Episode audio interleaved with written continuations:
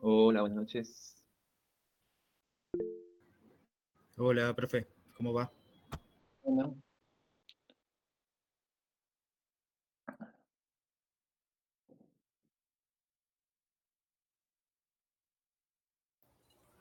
Hola, buenas noches.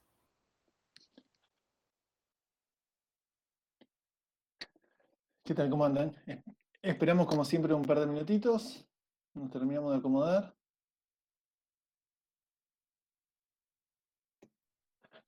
Buenas noches, ¿cómo va? Hola, buenas noches a todos y a todas.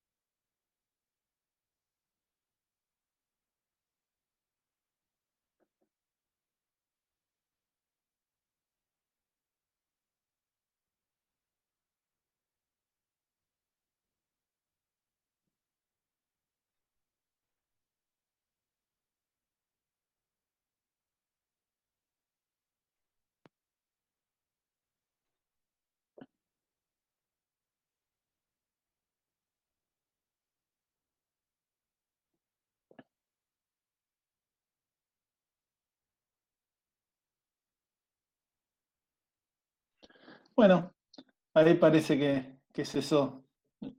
Cesaron las solicitaciones. Ah, siempre pasa exactamente lo mismo. Bueno, guardemos un par de minutos y comenzamos.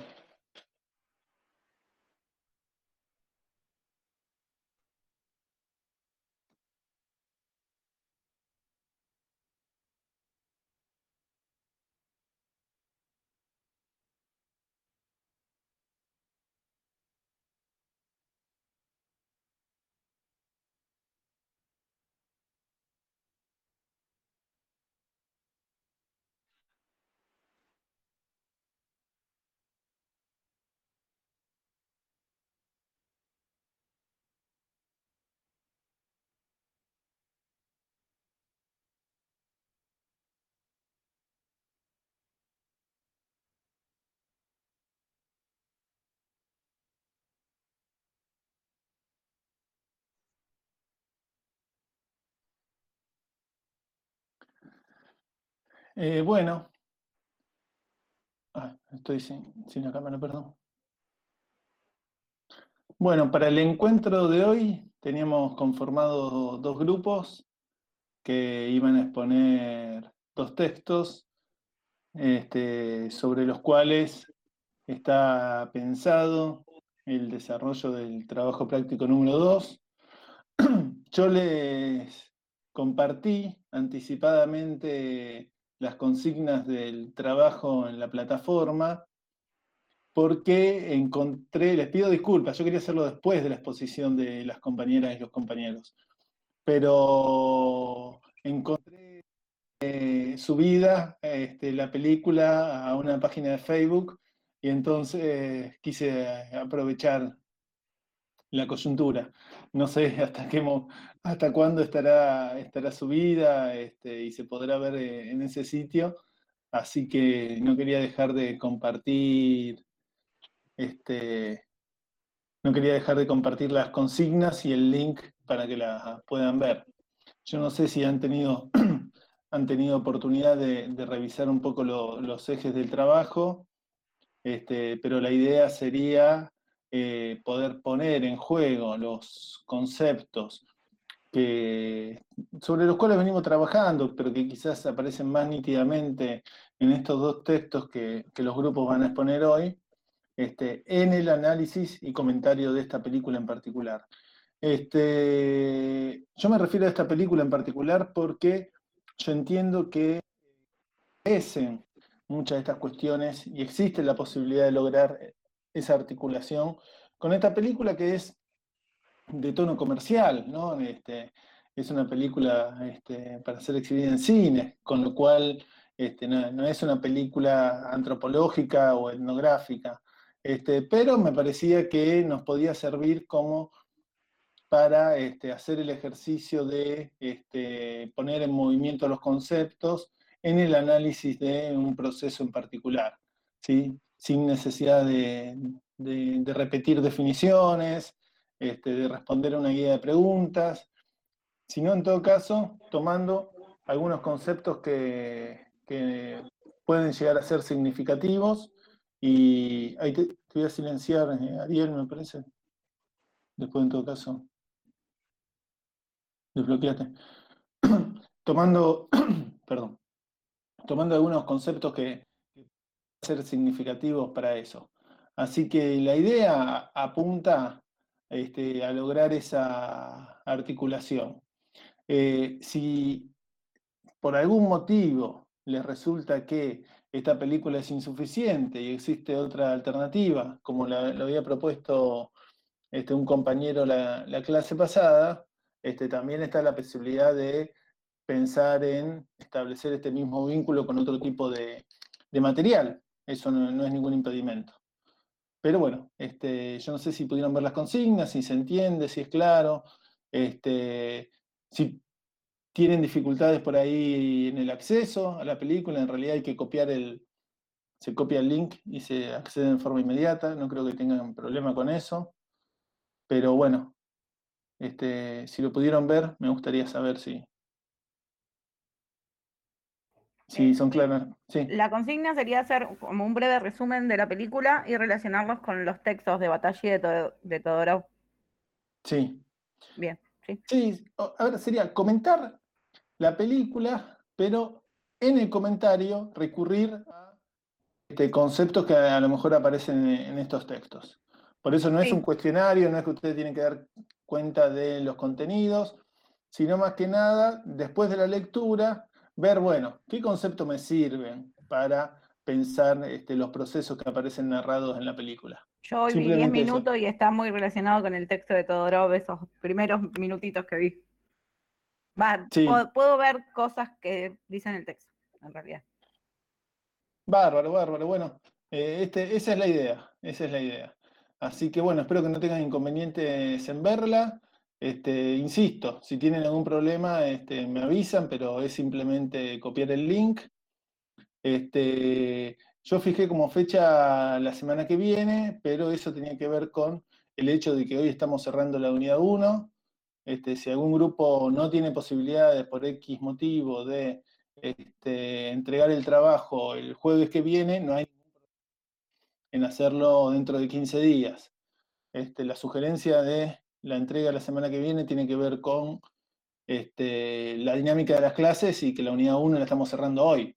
O sea que lo ideal sería poder tomar este trabajo como síntesis de lo que venimos viendo a lo largo, a lo largo del año a lo largo, sí, a lo largo de esta unidad. Este, pero insisto, si se tienen que extender 15 días más, no, 7 días más, este, no hay problema. Ya saben que la, la devolución este, no va a ser inmediata porque, bueno, lleva, lleva su tiempo corregir cada trabajo.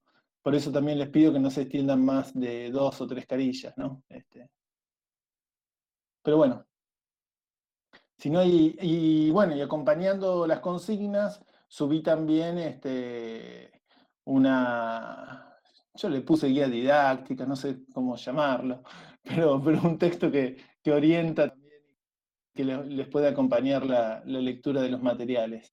Así que este, eso no es, una, no es un cuestionario, no es un trabajo práctico, sino que en todo caso es, es una apoyatura que está pensada incluso para quienes quizás no pueden asistir a, a estos espacios este, tienen algún material del cual valerse.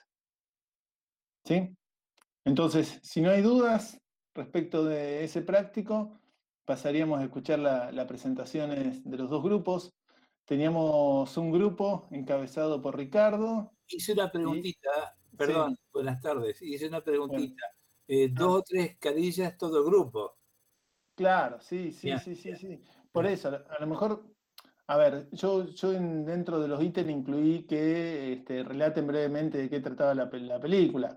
Este, quizás no sea tan necesaria eh, ese aspecto, sí, para darle un marco de qué estamos hablando, pero no se tenga que identificar en narrar el contenido de la película, más que nada las problemáticas que aparecen en esa película. Por eso, dos, tres, cuatro carillas, no más que eso.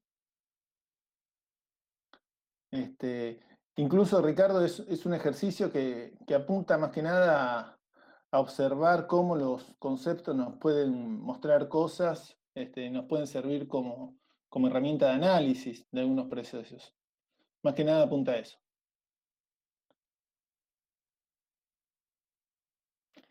Así que, bueno, entonces, quedó claro, la entrega es el jueves que viene o el otro jueves.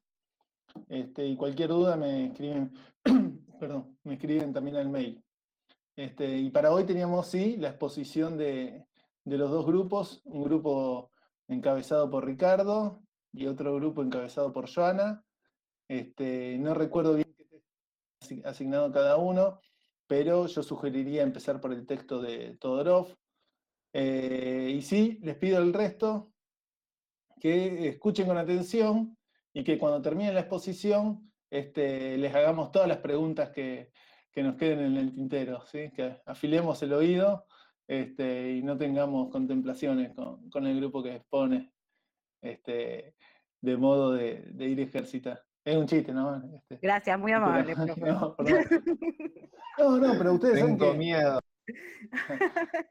De eso se trata. ustedes saben que. Por favor, que la primera exposición trátenos bien. Sí. Este, no, ustedes saben que siempre es un buen ejercicio, este, antes, sobre todo porque ustedes van a tener a lo largo de la carrera exámenes orales, este, en los cuales se exponen este, contenidos y a partir de los cuales este, surgen preguntas que ustedes no, este, no van a tener predefinidas. Y frente, frente a los compañeros, frente a compañeros que no han leído el texto. Piensen sobre todo en no dar nada por supuesto, explicar, este, eh, explicar en, detalle lo que están planteando y creo que, la escucha atenta del resto del grupo me parece que, perdón, estoy con la garganta, me parece que al contrario, que, es un gesto de, buen compañerismo y que este, les ayuda a transitar ese ejercicio. Por eso digo, este, aparece casi como una instancia de parcial, aprovechemos y aprovechemos este, esta instancia en la cual nos encontramos en un, práctico y nos encontramos con pares como para ir este, preparándonos en ese sentido. Así que, este, bueno. La, ventaja de la, de la, mala memoria que tengo es que por ahí la paso mal ahora, pero después me olvido que la pasé mal. eso ventaja. Ay, bueno, no lo había pensado. No, tenés que ir al psicólogo, Facundo. Claro. Bueno, empezamos con el texto de Todorov, si le parece. Eh, ¿Qué grupo era, el de Ricardo o el de Joana?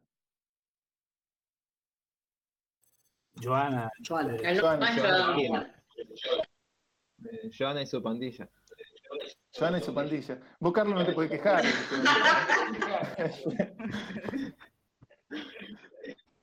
bueno, si, les parece, presenten el texto este, y preséntense ustedes también, así nosotros armamos una diapositiva con las citas que tiene el texto. Eh, bueno, está Carlos Romero, Giovanna, Leonardo La Volpe y Naider. ¿A quién se le tildó? A Leo se le tildó. Leo. Sí, se me tildó el celular.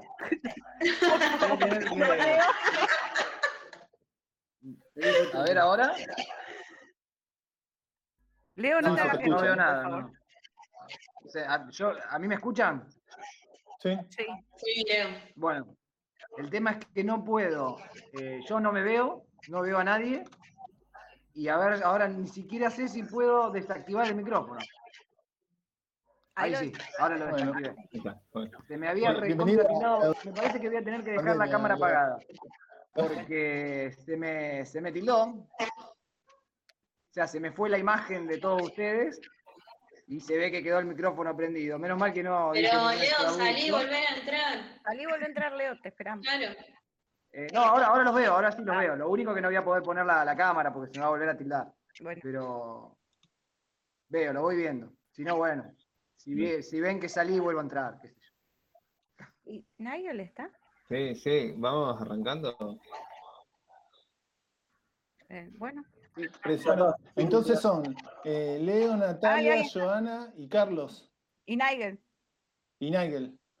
Este, bueno, este, comiencen ah, presentándolo de acuerdo a cómo lo organizaron. Bueno, lleva tu turno. Se le tildó. Me tildo Joana. Bien, estamos re bien con la exposición. Se nos tilda la gente. Conexión tenemos. Bueno, son las condiciones que nos Cosas que pasan con la Sí, virtualidad. sí, cosa. Recién lo que decía Leo, de que no veía las cámaras, este, a mí también por ahí me pasa y la verdad que es desesperante. y Hay Claro. que seguir charlando y ver no te rías nombres. porque te toca a vos después. Sí, sí, no, aparte yo pensé que tenía sinceramente el micrófono apagado, por eso empecé a decir se me tildó, se me tildó. Menos mal que no, no dije más nada. Ahí vuelve Joana, se le apagó la computadora. Ahí, bueno. ahí entra, ya, ya está acá. Sí, Está, ya ahí nos avisa el grupo. Vamos a practicar, Ricardo, cómo es esto. Ustedes dos no se rían, porque les toca a ustedes después. no puedo. Ahí, ahí volvió Joana. Ay, le- les pido mil, dis- mil disculpas, perdón, se me, no sé, se me apagó la computadora, perdón. Son, son cosas que pasan. Eh, bueno, les escuchamos. Bueno, ahora le- les pongo el power. Voy a entrar al Meet de la, de la compu, eh, ahora estoy desde el celular. Así que ahí me vuelvo a conectar con ustedes.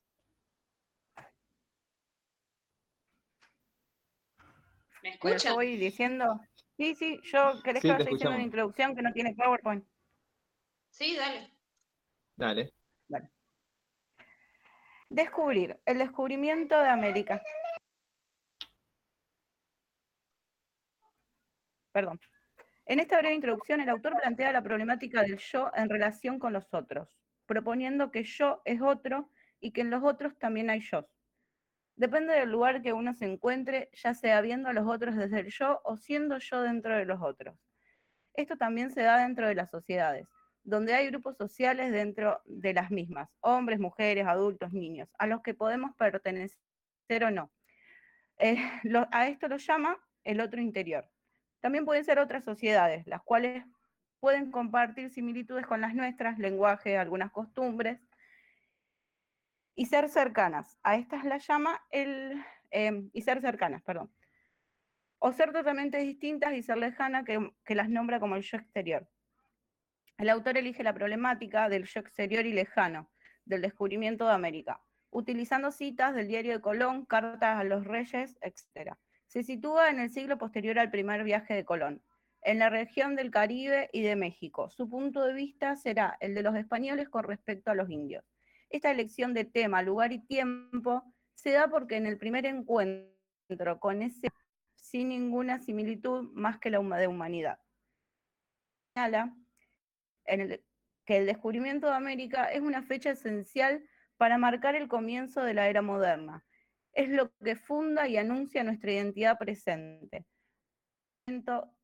Hasta ese momento histórico se trata de un mundo cerrado, eurocéntrico, ya que lo descubierto hasta ese entonces se consideraba como el todo.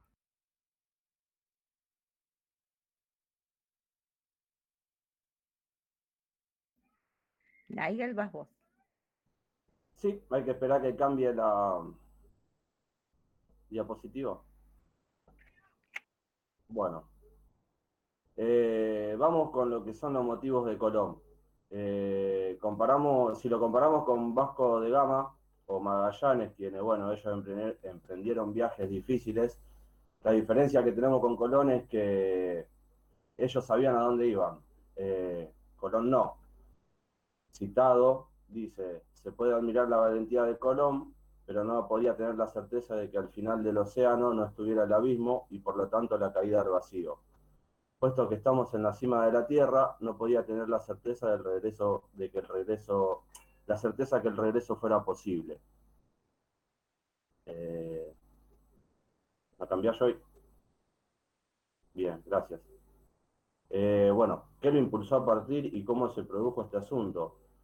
Por medio de escritos, diarios, cartas o informes, podemos interpretar que lo que lo, que lo, que lo movía era el interés de hacerse rico, aunque en realidad la búsqueda de oro está omnipresente en el primer viaje. Y cita, no me quiero detener por calar y andar muchas islas para fallar oro. Eh, fecha 15 del 10 de 1492. Se cambió de nuevo. Tiene que volver acá. Eh, colegio. Gracias. Bueno, ¿fue una codicia lo que lo impulsó a hacer el viaje? Colón sabe el valor del señuelo que tiene el oro, la riqueza y el oro. Este día, cita, perdón dicho, y cita, este día perdieron por completo de vista la tierra y temiendo no poder volver a verla, en mucho tiempo muchos suspiraban y lloraban.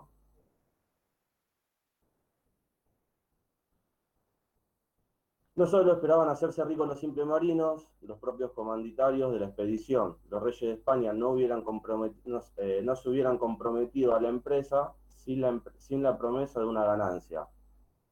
Recordando en ocasión del tercer viaje, la organización del primero dice bastante explícitamente que el oro era, en cierta forma, el señuelo para que los reyes aceptaran financiarlo.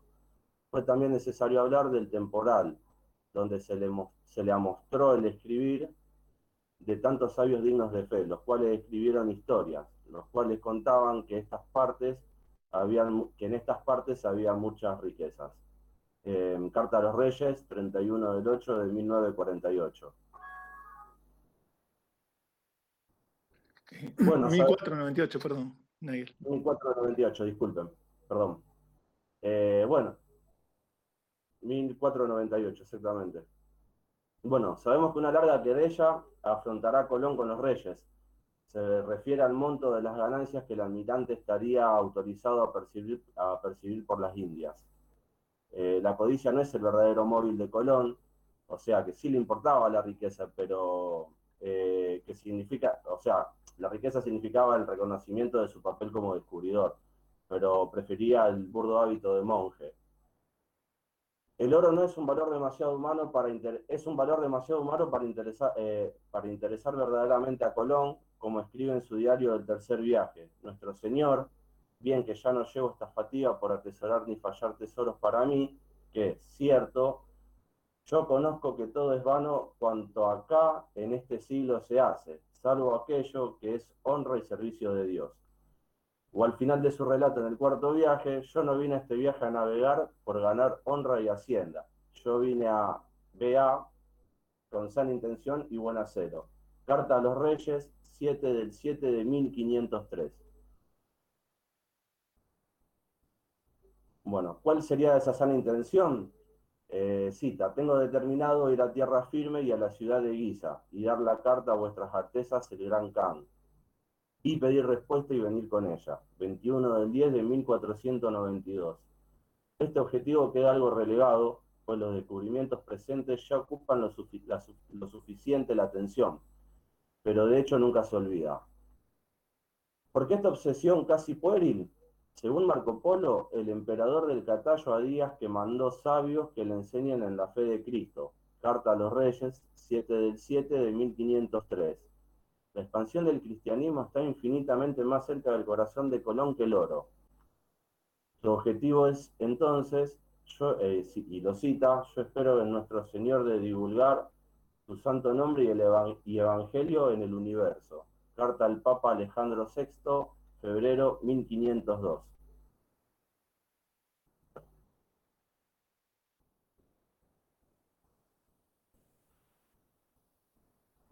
Realidad Colón tiene un proyecto más preciso en la exaltación del que la exaltación del Evangelio en el universo.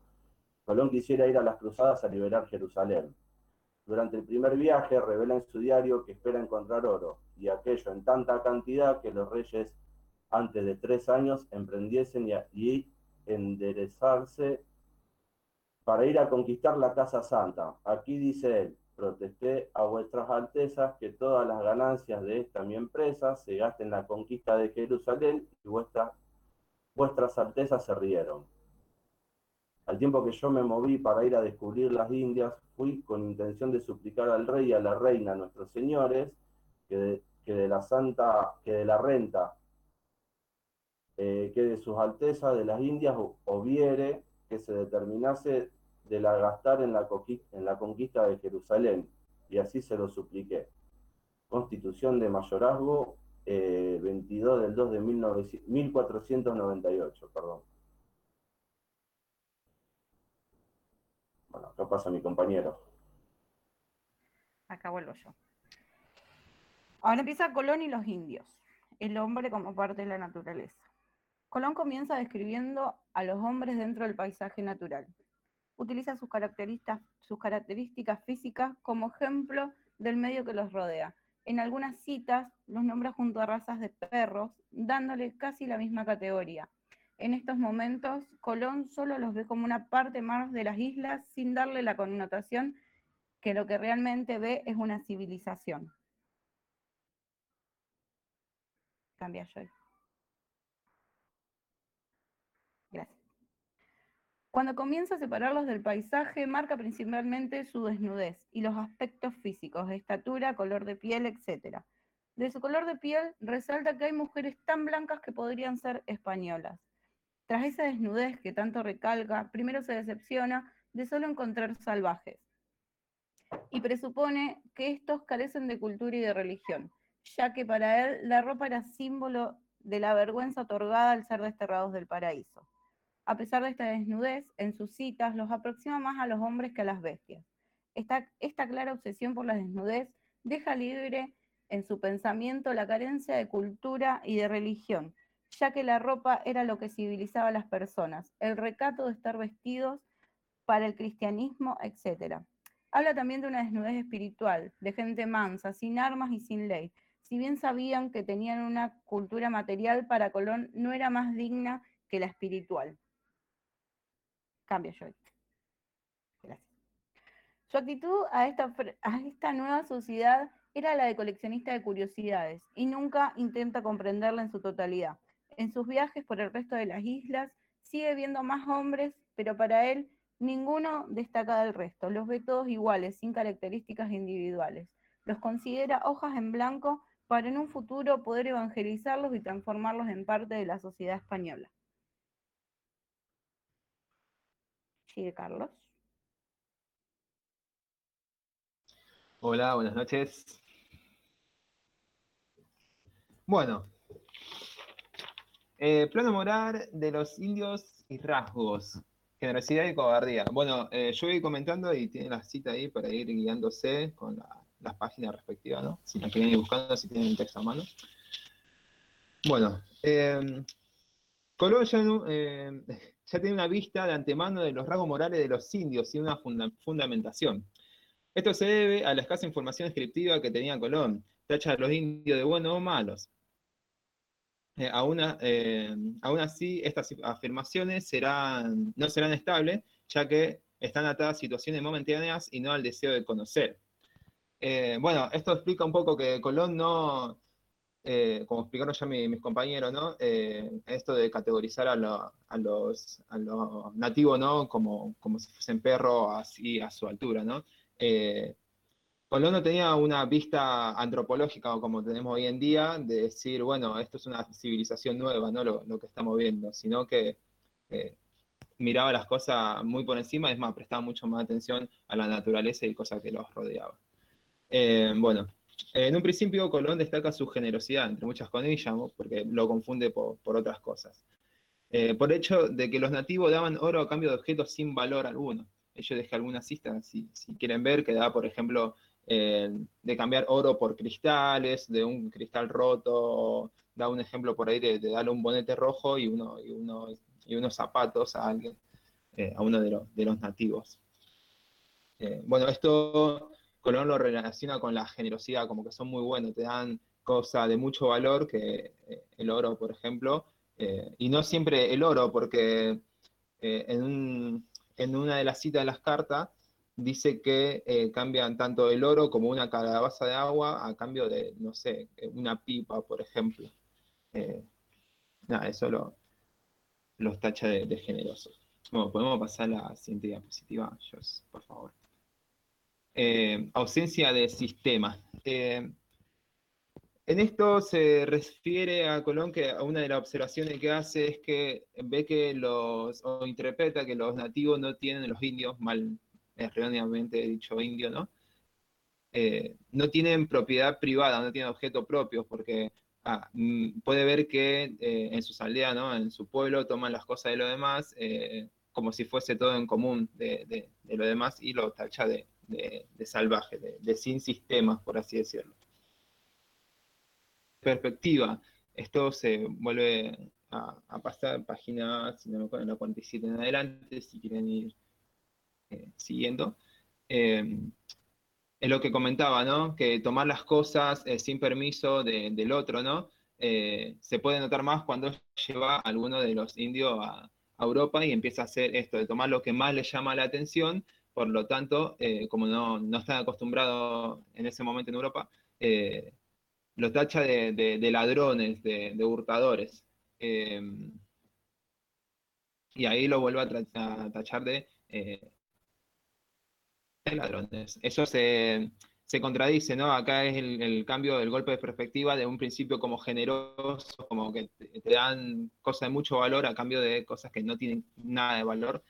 Eh, eh, y ahora vuelven a ser ladrones. Eso también tiene mucho que ver, que lo remarcan en las citas también, eh, eh, ay, para que me perdí un segundo. Ah, que no puede entender eh, que no tenían un sistema económico, ahí está, como que no, unas cosas no, tenían más valor que la otra, todo era por igual. bueno, cambio de perspectiva, esto también conlleva a, a los castigos que hace, hace Colón a, esto, a estos ladrones, ¿no? a, estos, a estos indios generosos, a estos indios buenos que pasan a ser automáticamente indios malos por no tener, no entender el sistema de valor que había en aquel momento en, eh, al sistema de valor que tenemos hoy en día, ¿no? Al, intercambio de la moneda. Podríamos pasar a la última diapositiva, por favor. Ahí está, cobardía. Eh, cobardía. Eh, otra de, la etiqueta que da Colón a, los, indios, ¿no? Es de, cobarde, que dice que no tienen armas, que son temerosos, que tienen miedo, dice que eh, tan solamente 10 hombres podrían contra, 10 españoles, ¿no? Podrían contra 10.000 de ellos, también lo, los puede comparar con, un perro, podría contra 10 indios, y eso es para mí aberrante, ¿no? practicar la cacería de, de indios con perros. Eh, bueno, esa perspectiva vuelve a cambiar, lo mismo que pasó con la generosidad, ¿no? Porque al dejar eh, varios de sus hombres en América y volver a España, eh, cuando hacen su, segundo viaje, ¿no? Un año después, se encuentra que sus hombres, ¿no? Los, europeos fueron asesinados por los indios. Y ahí, tal como pasó anteriormente, vuelve a cambiar la perspectiva. Esto es porque Colón no investigaba a fondo cómo se, cómo se comportaban los, nativos, ¿no? Como si, tenían algún sistema, si tenían una religión, ni nada por el estilo. Era muy superficial, era bueno o malo. De hecho, también cuando eh, el texto anterior de, la, página, no, creo que Colón Hermentista, eh, habla un poco también sobre eso. De, que Colón era muy superficial y es más, le daba más atención a la, naturaleza, a las plantas, a los ríos, a los animales, que a los mismos eh, nativos de acá. Bueno, volviendo al tema, bueno, eso, eh, cambia la perspectiva, eh, pasa de ser de, cobarde a dudarlo un poco más. Eh, bueno, creo que hasta acá llegó, espero que se haya entendido. Le doy lugar a mi compañero. Después si hay preguntas, me, comentan. Gracias. Bueno, los saludo a, todas y todos y lo que voy a hablar es de las prácticas de idolatrías que, tenían, que en realidad para, para Colón y para los españoles eh, no tenían ninguna, esa era la visión que, tuvieron ellos en un principio, que no le encontraron ningún tipo de prácticas eh, de idolatrías ni ningún tipo de sectas, o sea que para ellos no, no practicaban ningún tipo de religión. De todas maneras, eh, esta visión que tenían sobre las prácticas religiosas que no tenían los indios, eh, se contradicen con algunas eh, observaciones que, ellos mismos habían realizado, en donde sí eh, describieron algunas prácticas de idolatría, pero al no entenderlas, en una de las cartas Colón hace hincapié en ello, que ninguno de los españoles entendía lo que decían, las tildaron de superchería, ¿no? de, fantasía y les quitaron importancia eh, por tal motivo, eh, declararon que no, que no tenían ningún tipo de, idolatrías, ni, tampoco ningún tipo de sectas. Eh, cayeron obviamente en un facilismo, al no entenderlas, para ellos no existían o no tenían ningún tipo de importancia, precisamente porque no las comprendían, entonces no tenía ningún tipo de valor, tanto para Colón como para el resto de los españoles que, que hicieron las observaciones eh, eh, en donde, a donde habían llegado, ¿no? Estas nuevas tierras que en realidad Colón nunca supo dónde, dónde había llegado, ¿no? Él pensaba que estaba en Asia y, nunca supo eh, que había descubierto, ¿no? Entre comillas, para España o para Europa, un nuevo continente. Y otra de las cuestiones que tienen que ver con idolatría es precisamente la idolatría que tuvieron en un principio eh, los aborígenes, los nativos de, estas tierras, hacia los españoles, porque pensaban precisamente que los cristianos venían del cielo, que habían venido precisamente del cielo, incluso en un momento em, marcan en el texto que para los indios, eh, eh, creo que en una de las cartas, los reinos de, los reyes, del rey y la reina de, de Castilla precisamente quedaban en el cielo, no eran de este mundo, sino que era, eh, eran del cielo, ¿no? Le daban un, aspecto eh, sobrenatural, si se puede decir, eh, los indios a, los españoles. También se remarca y se añade que era muy abstracto el concepto que podían llegar a tener los indios de que en realidad eh, los españoles venían del otro lado del océano, ¿no? Esto era, era un concepto muy abstracto, remarca Todorov en el texto, eh, para los indios, ¿no? Eh, para ellos era prácticamente lo mismo decir que venían del cielo y que venían del otro lado del océano, ¿no? Era tan abstracto el, concepto que, que, en un principio precisamente idolatraban a los españoles, incluso Colón en una de sus cartas manifiesta eh, que él, sin entender demasiado lo que estaba sucediendo, se percató, se dio cuenta que el jefe indio lo estaba venerando. Y precisamente le dejó constancia de ello eh, en una de sus cartas. Y luego los, eh, los indios se empezaron a dar cuenta, quizás, bueno, se explica de esta manera un poco el temor que podían llegar a, sentir hacia los españoles, por esta cuestión de que pensaban que eran seres divinos pero se empezaron a dar cuenta que en realidad los cristianos tenían actitudes humanas y esto se empezaron a dar cuenta precisamente por su eh, desmedida ansiedad de, buscar oro, de buscar riquezas y también por el lado de las mujeres, ¿no? Ahí mostraron su, lado humano eh, los españoles y los indios empezaron a, darse cuenta que en realidad no, no venían del cielo, que no eran... Eh, seres divinos, sino que eran seres humanos eh, como, como, ellos. Eso es un poco eh, lo que tiene que ver con las prácticas de idolatría, lo que rescata en realidad eh, Colón en sus cartas. En un principio, bueno, que decían que no tenían idolatrías, que no, no practicaban ningún tipo de sectas, que en realidad ellos mismos vieron que sí, pero al no comprenderlas no le dieron importancia, y después que precisamente idolatraban a los españoles hasta que se dieron cuenta que eran seres humanos exactamente igual que ellos. Eh, otro de los puntos que, marcamos eh, sobre el texto de, Todorov es un concepto de, asimilacionismo que, bueno, es la proyección de los propios valores en los otros, imponiendo propias costumbres, en este caso las vestimentas, eh, la religión.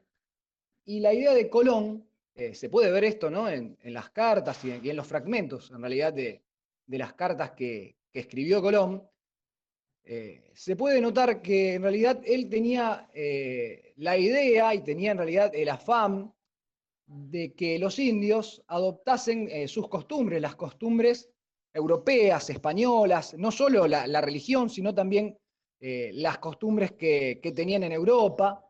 Esto lo hacía obviamente inconscientemente, eh, planteó este concepto, esta idea de asimilacionismo, no lo hizo de forma, de manera consciente, por lo, por lo que remarca Todorov, pero sí este, tenía esta, esta visión donde en realidad ponía eh, en este sentido a los indios en una condición de igualdad eh, con los españoles, porque eran dignos de adoptar para él ¿no? la, fe católica, la fe cristiana, y también de adoptar las costumbres eh, de España, ¿no? las costumbres españolas. pero cuando los indios oponían resistencia a querer adoptar esas eh, costumbres, a querer adoptar eh, la fe cristiana o de dar sus riquezas, se lo tenían que imponer por la fuerza. Y aquí claramente eh, el concepto de igualdad que, podían tener desaparecía totalmente porque los ponían en una situación de desigualdad, precisamente, al tener que imponer por la fuerza las costumbres, la religión y, también obtener el oro eh, por la fuerza. Lo ponían entonces en una, a, los indios en una eh, situación de desigualdad y claramente se ponían ellos, los españoles, eh, en una situación de superioridad y a los indios de inferioridad, ¿no?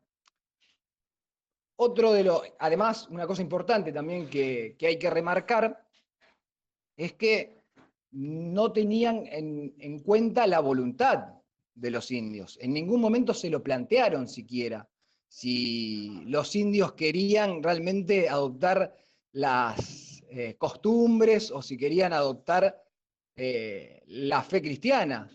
Era, eh, lo daban por sentado, ni siquiera buscaron o trataron de buscar una justificación para hacerles adoptar la, fe cristiana, sino que lo daban por sentado pasando obviamente por la voluntad de, los indios. Para ello no, no existía eh, ningún tipo de voluntad en los indios. Había que, imponerlo, ya sea si lo aceptaban eh, mansamente o si lo tenían que hacer eh, por la fuerza. Otro de los puntos es la evangelización, precisamente que no, dice Todorov, y es cierto, no, no hay que confundir el concepto bueno, de, de la cristianización, de la evangelización, con el concepto que decía recién del asimilacionismo, porque la evangelización está centrada eh, únicamente en darles la religión cristiana, eh, en este caso. En cambio, el concepto de asimilacionismo tiene más que, es más, un poco más amplio, porque tiene que ver no solo con la religión, sino con las costumbres en sí de, la cultura, precisamente eh, que, europea, más precisamente española. En cambio, la evangelización tenía que ver con la cristianización por parte de los españoles hacia estos eh, aborígenes, eh, pueblos originarios de donde había llegado eh, Colón, y que en un principio no, no era esa la, idea de, Colón cuando arribó, sino que fue tomando fuerza a medida que vio a los habitantes de, de estas islas. Allí fue cuando se dio cuenta, cuando empezó a tomar fuerza su idea de propagar el Evangelio, ¿no? de propagar la santa fe católica, como, como decían. Y esto, bueno, eh, se hizo eh, tanto por la fuerza como también eh, a, voluntad, entre comillas, ¿no? porque en realidad nunca tuvieron en cuenta la, voluntad de los indios. Pero bueno, su, idea empezó a tomar fuerza y era precisamente propagar el Evangelio por todas las islas que, que iba a donde iba llegando, ¿no? Y bueno, esto se, puede ver también en, las, en los fragmentos de, las distintas cartas que, fue escribiendo Colón, ¿no? La, idea de, de hacerles adoptar la fe católica, la fe cristiana. Y otro de los conceptos es el de sometimiento, porque cuando no querían adoptar la, nueva fe, la fe católica, ah, otra cosa que, que me olvidaba y es muy importante también, es que él remarcaba, Colón estoy hablando, que al no tener ningún tipo de prácticas de idolatría, eran muy propensos a poder asimilar la fe cristiana. Pero no todos eran propensos o estaban bien predispuestos, como decía Colón, a adoptar esta, esta fe cristiana, porque en realidad hubo varios que, que se opusieron a, adoptar eh, la fe católica.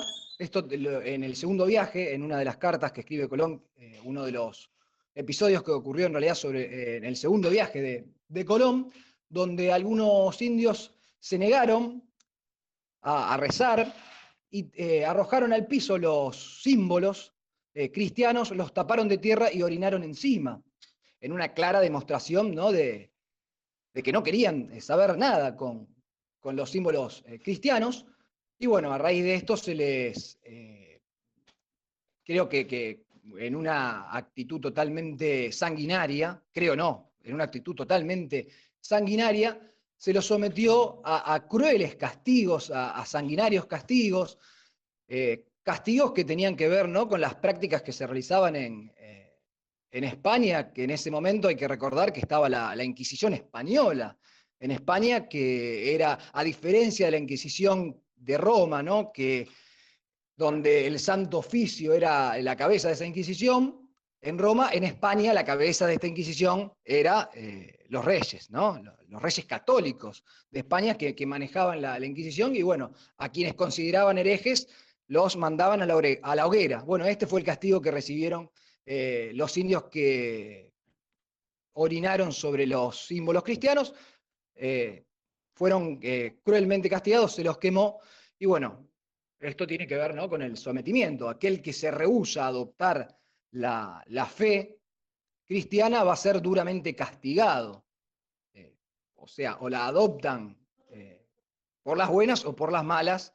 Y bueno, también una eh, clara demostración de, poder, ¿no? de, querer imponer con el miedo la, la religión. Y lo que tiene que ver con colonización y sometimiento, bueno, un poco lo, que vengo hablando también en estos, en estos cuadros que, armamos, pero me pareció muy importante esta, esta, frase, la expansión espiritual está ligada a la conquista material, ¿no? Eh, esto de la expansión espiritual, de propagar el Evangelio, no podría darse sin la conquista material que tiene que ver con el saqueo, con buscar oro, eh, que obviamente lo, llevan para, para, España. Uno de los conceptos, una de las ideas que tenían era que ellos, los españoles, le daban la religión, los convertían al cristianismo y a cambio se llevaban eh, los bienes materiales, el oro, riquezas y, todo tipo de, bienes materiales que, podían eh, encontrar en, las islas. Y bueno, aquí también en, las cartas que, escribe Colón se puede ver las intenciones que tenían de colonización. Bueno, que colonización en realidad eh, se da posteriormente precisamente a Colón, ¿no? Término colonización, en este caso podríamos decir conquista. Y bueno, en, varias de sus, eh, en varias de las citas que, hay en el libro de Todorov que, realiza eh, Colón en sus distintas cartas, eh, se puede ver ¿no? esta intención que de este mundo que, había descubierto también, entre comillas, porque en realidad, vuelvo a repetir, Colón no sabía que estaba descubriendo para, para España ¿no? un, nuevo mundo, sino que pensaba que estaba en Asia, y que de estas tierras se podían sacar muchos provechos materiales, muchos bienes materiales como el oro, y bueno, lo deja ver en, varias de sus, en varios de sus escritos, como por ejemplo, en vuestras altezas tienen acá otro mundo de donde pueden ser tan acrecentada nuestra santa fe y de donde se podrían sacar tantos provechos, ¿no? Está diciendo aquí que en este nuevo mundo eh, pueden propagar el evangelio eh, cristiano, católico, y además pueden sacar provechos eh, económicos con lo que tiene que ver con, con el oro que, que, había en estas tierras. Y bueno, en todas las eh, citas que, que incluimos en este PowerPoint también se, se puede ver esta intención, ¿no? Por voluntad divina he puesto so el señorío del rey y de la reina, nuestros señores, otro mundo, y por ende la España, que era dicha pobre, es la más rica. Carta al, alma, noviembre de 1500, o con, con 50 hombres los reyes, los terná todos sojuzgados, y los hará hacer todo lo que quisiere. Diario 14 del 10 de 1492, con eso se puede ver para quien quiera seguir eh, en el texto, en la página 53, y mi voluntad no es pasar por ninguna isla de que no tomase posesión, o sea que la intención era claramente ambiciosa, de tomar posesión eh, en todas las islas que iba encontrando, propagando la fe cristiana y llevándose las, las riquezas, el oro para, para España. bueno, las citas están en, español antiguo, por eso algunas palabras como terná, que quiere decir tendrá. Bueno, ahora le doy paso a, mi compañera eh, Joana.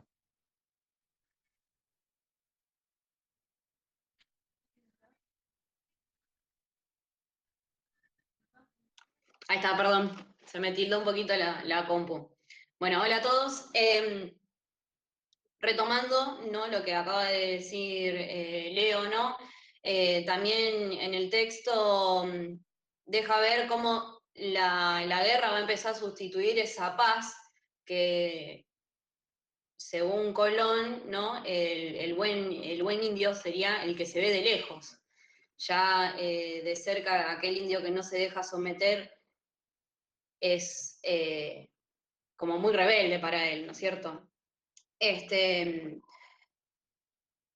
por eso dice que eh, va a establecer una distinción entre estos dos indios, ¿no? O sea, aquellos que se dejan someter son los pacíficos, los que son potencialmente cristianos, eh, y después también va a, o sea, el indio malo serían, parafraseando, son los que practican el canibalismo, son belicosos, merecen ser castigados, entonces lo único que puede llegar a ser son esclavos.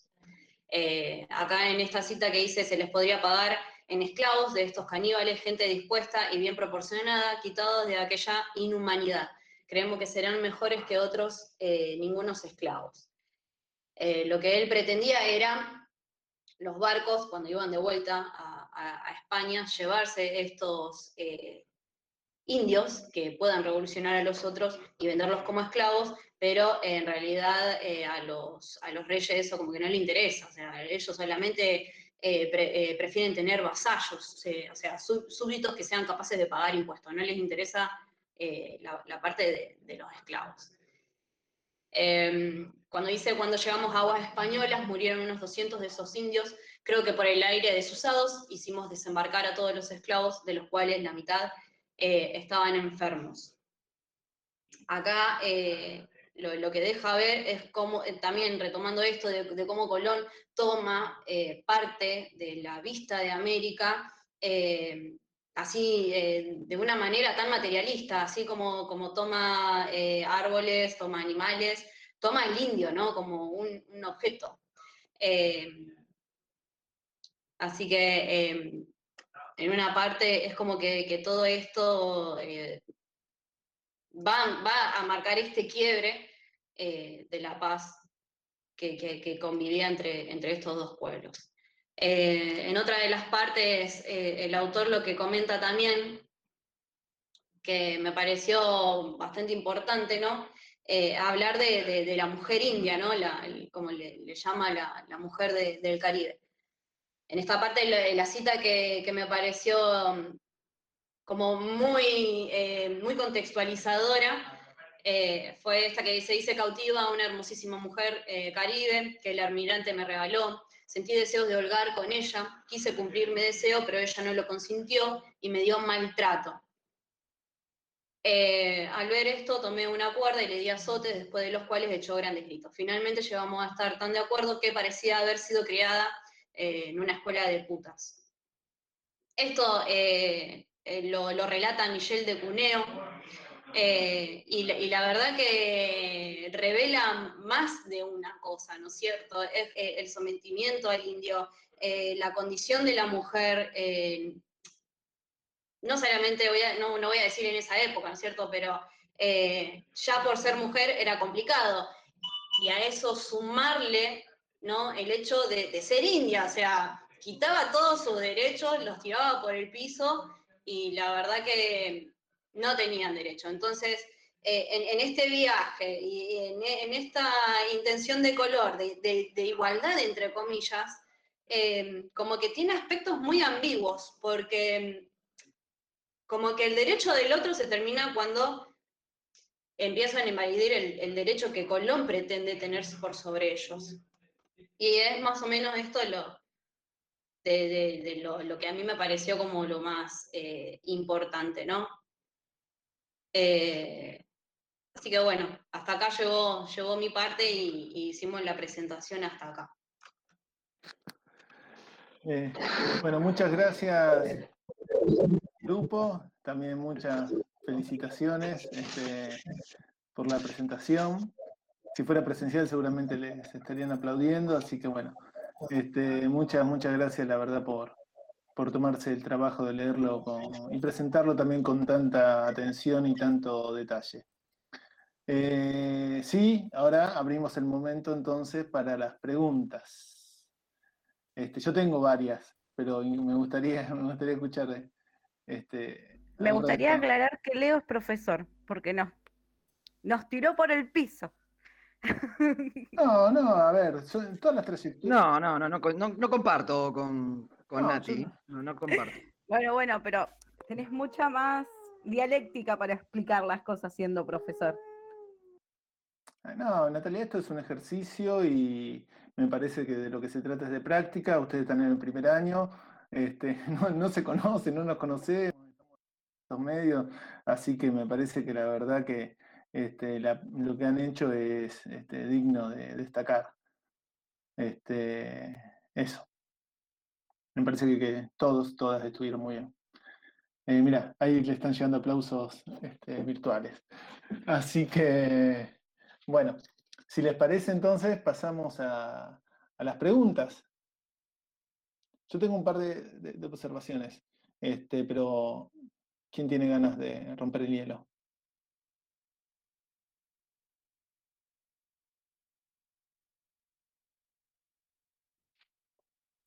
Lo rompo yo entonces. Eh, ah, bien, bien, Ricardo. Por una preguntita. Em, en realidad, em, el grupo destaca la, em, la presencia eh, permanente imperiosa e imperante de la Iglesia Católica y creo que eh, un poco se sorprenden de la afirmación de Todorov en cuanto eh, eh, no se le fuera a dar opción al indio para tomar o no la religión católica. Creo que forma parte eh, esta actitud del español, de la formación religiosa que a su vez tenía, porque justamente la palabra católica quiere decir universal. Es decir, la pretensión de la iglesia es ser universal, por las buenas o por las malas. Entonces, si el indio tiene alma, lo bautizamos y es súbdito nuestro, y a partir de ahí le ordenamos lo que tiene que hacer y si no tiene alma es una bestia y entonces merece el trato de bestia, que era una de las discusiones que hubo eh, durante toda la época de la conquista eh, con respecto al negro, con respecto al indio. Entonces me parece que es digno de destacar que el español no tenía otra alternativa, por lo menos en lo que respecta a las cuestiones de fe. Y como las cuestiones de fe eran las más eh, eh, definitivas para determinar conductas importantes de la vida civil, eh, se llega al castigo cruel que ponen de manifiesto en la, última parte del relato que hace. Pero casi es una consecuencia inevitable de un todo que nace a partir de lo que bien llamaron la colonización, ¿no? Es decir, la colonización empieza con Colón, justamente porque Colón hace aparecer el indio y, las decisiones que se toman, eh, todas en el orden social, en el orden religioso y demás, forman parte de esa misma eh, consecuencia. Por eso es que eh, me parecía importante precisar bien esa idea para que no se pensara que el conquistador tenía alternativas. No las tenía. Podía ser más codicioso o menos, pero, pero no tenía alternativas. Había un punto ahí en el cual no había retorno, ni discusión, ni disyuntiva. De todos modos, sí, podría, si alguno del grupo quiere aclarar un poquito más esta cuestión, me parece interesante, ¿no?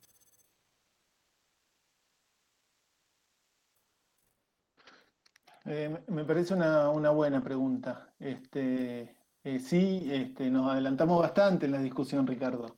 Bueno, este, sí. eso sí. Yo quería llamar, llamar la atención sobre algunas cuestiones que, quizás aparecen antes a lo largo del texto. Pero lo, dejamos entre paréntesis, lo tuyo, porque me parece que es el meollo, de, el meollo de la cuestión o de lo que vamos a discutir hoy.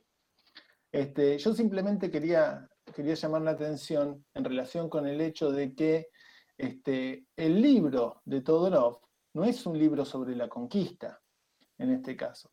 Tengan ustedes en cuenta que este, nosotros no tenemos un interés historiográfico sobre la conquista en sí misma, sino que como, este, ¿quién abrió? Natalia, me parece. No, eh, eh Carlos. Yo hice la introducción. Eh, o Nigel, sí, Natalia. Como bien decía Natalia, ahí a mí me dieron ganas de interrumpirte, pero este, me contuve. Este, el texto este, lo que busca es abordar este, las formas en que aparece la problemática de la otredad. ¿sí? Es un texto que está pensado en torno a estudiar situaciones en donde haya un contacto entre, en contacto con representaciones, conflictos y todas las problemáticas que conlleva, entre un yo y un otro.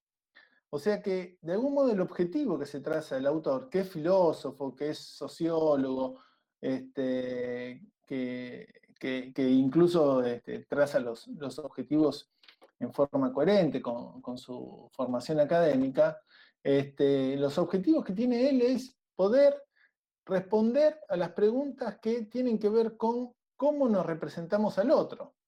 Lo que pasa es que en este caso, él encuentra que un contexto para responder a esa pregunta tiene que ver con el contexto que este, surge, se desarrolla a partir de los primeros contactos entre Colón y los indios. Pero ese interés y ese abordaje está, eh, y por ahí los chicos lo notaron bien, porque, no sé, creo que en la intervención de Carlos iba mostrando también bien la referencia, fíjense que el, relato que hace Todorov no es un relato que esté ordenado en términos cronológicos, sino que es un relato en donde va encontrando distintas fuentes que le van dando cuenta de los distintos momentos, fases o etapas por las que atraviesa este, este vínculo entre el yo de los españoles en este caso y el otro de los indios americanos. Y ahí me parecía que sí, este, es muy interesante para ustedes como estudiantes de historia que aparecen las fuentes, este, el castellano antiguo, este, me parece que, trabajar con ese tipo de, de fuentes este, es, interesante. Así que sí, solamente quería hacer esa, esa salvedad, Natalia. Este, ahora, también, y en, relación con lo, que, con lo que plantea Ricardo en su pregunta, este, se trata de un contexto en donde aparece fuertemente la problemática de la alteridad, este, pero que al mismo tiempo, y, por ahí no, sé si lo, mencionaron en su exposición, Todorov plantea que este, esta irrupción del hombre americano y la conquista de América está significando de algún modo la apertura de la modernidad desde su punto de vista.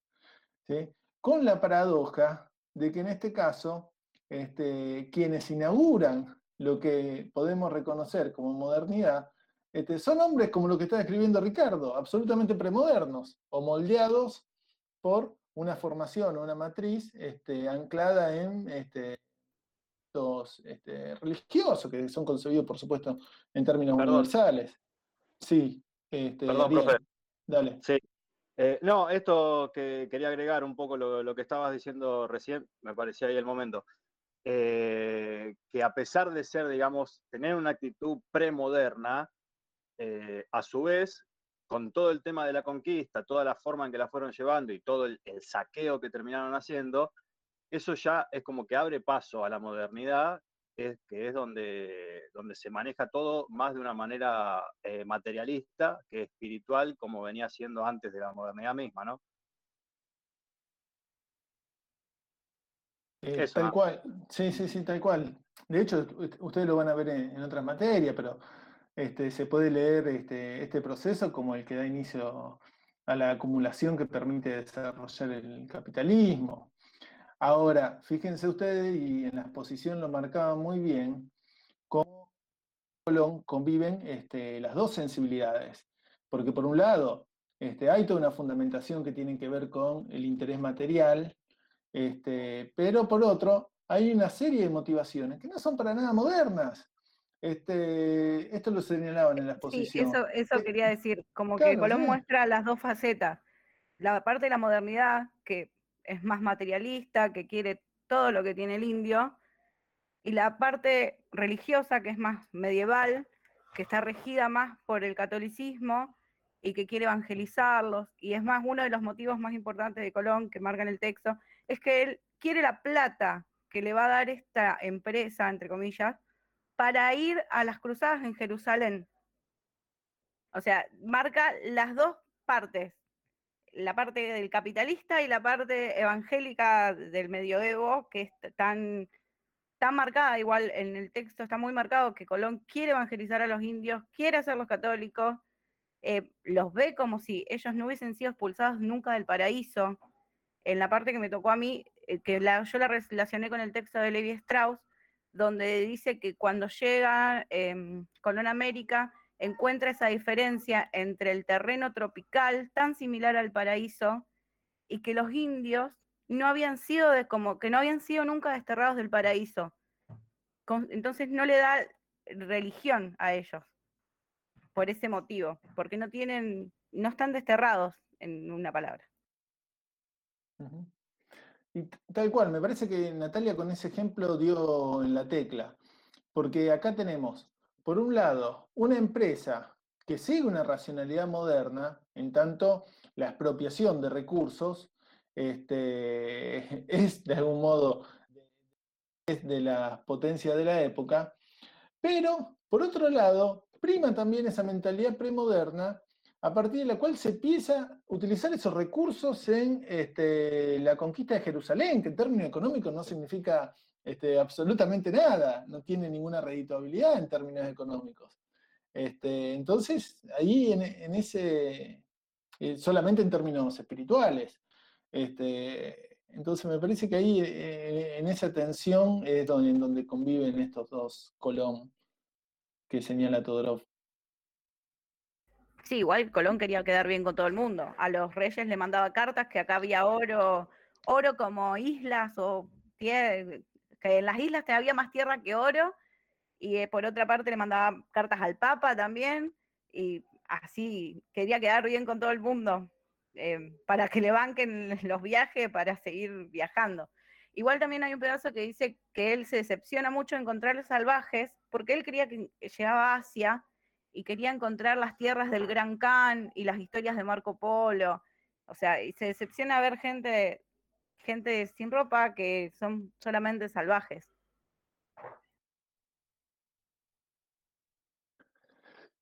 tal cual. Y a ver, yo, hago una, pregunta en, todo caso. Ustedes narraron muy bien las ambivalencias que tiene Colón respecto de las consideraciones que presenta al momento de definir a los indios, que por momento los entiende como generosos, este, dadivosos y por momentos egoístas, este, ladrones, inescrupulosos, etcétera, etcétera.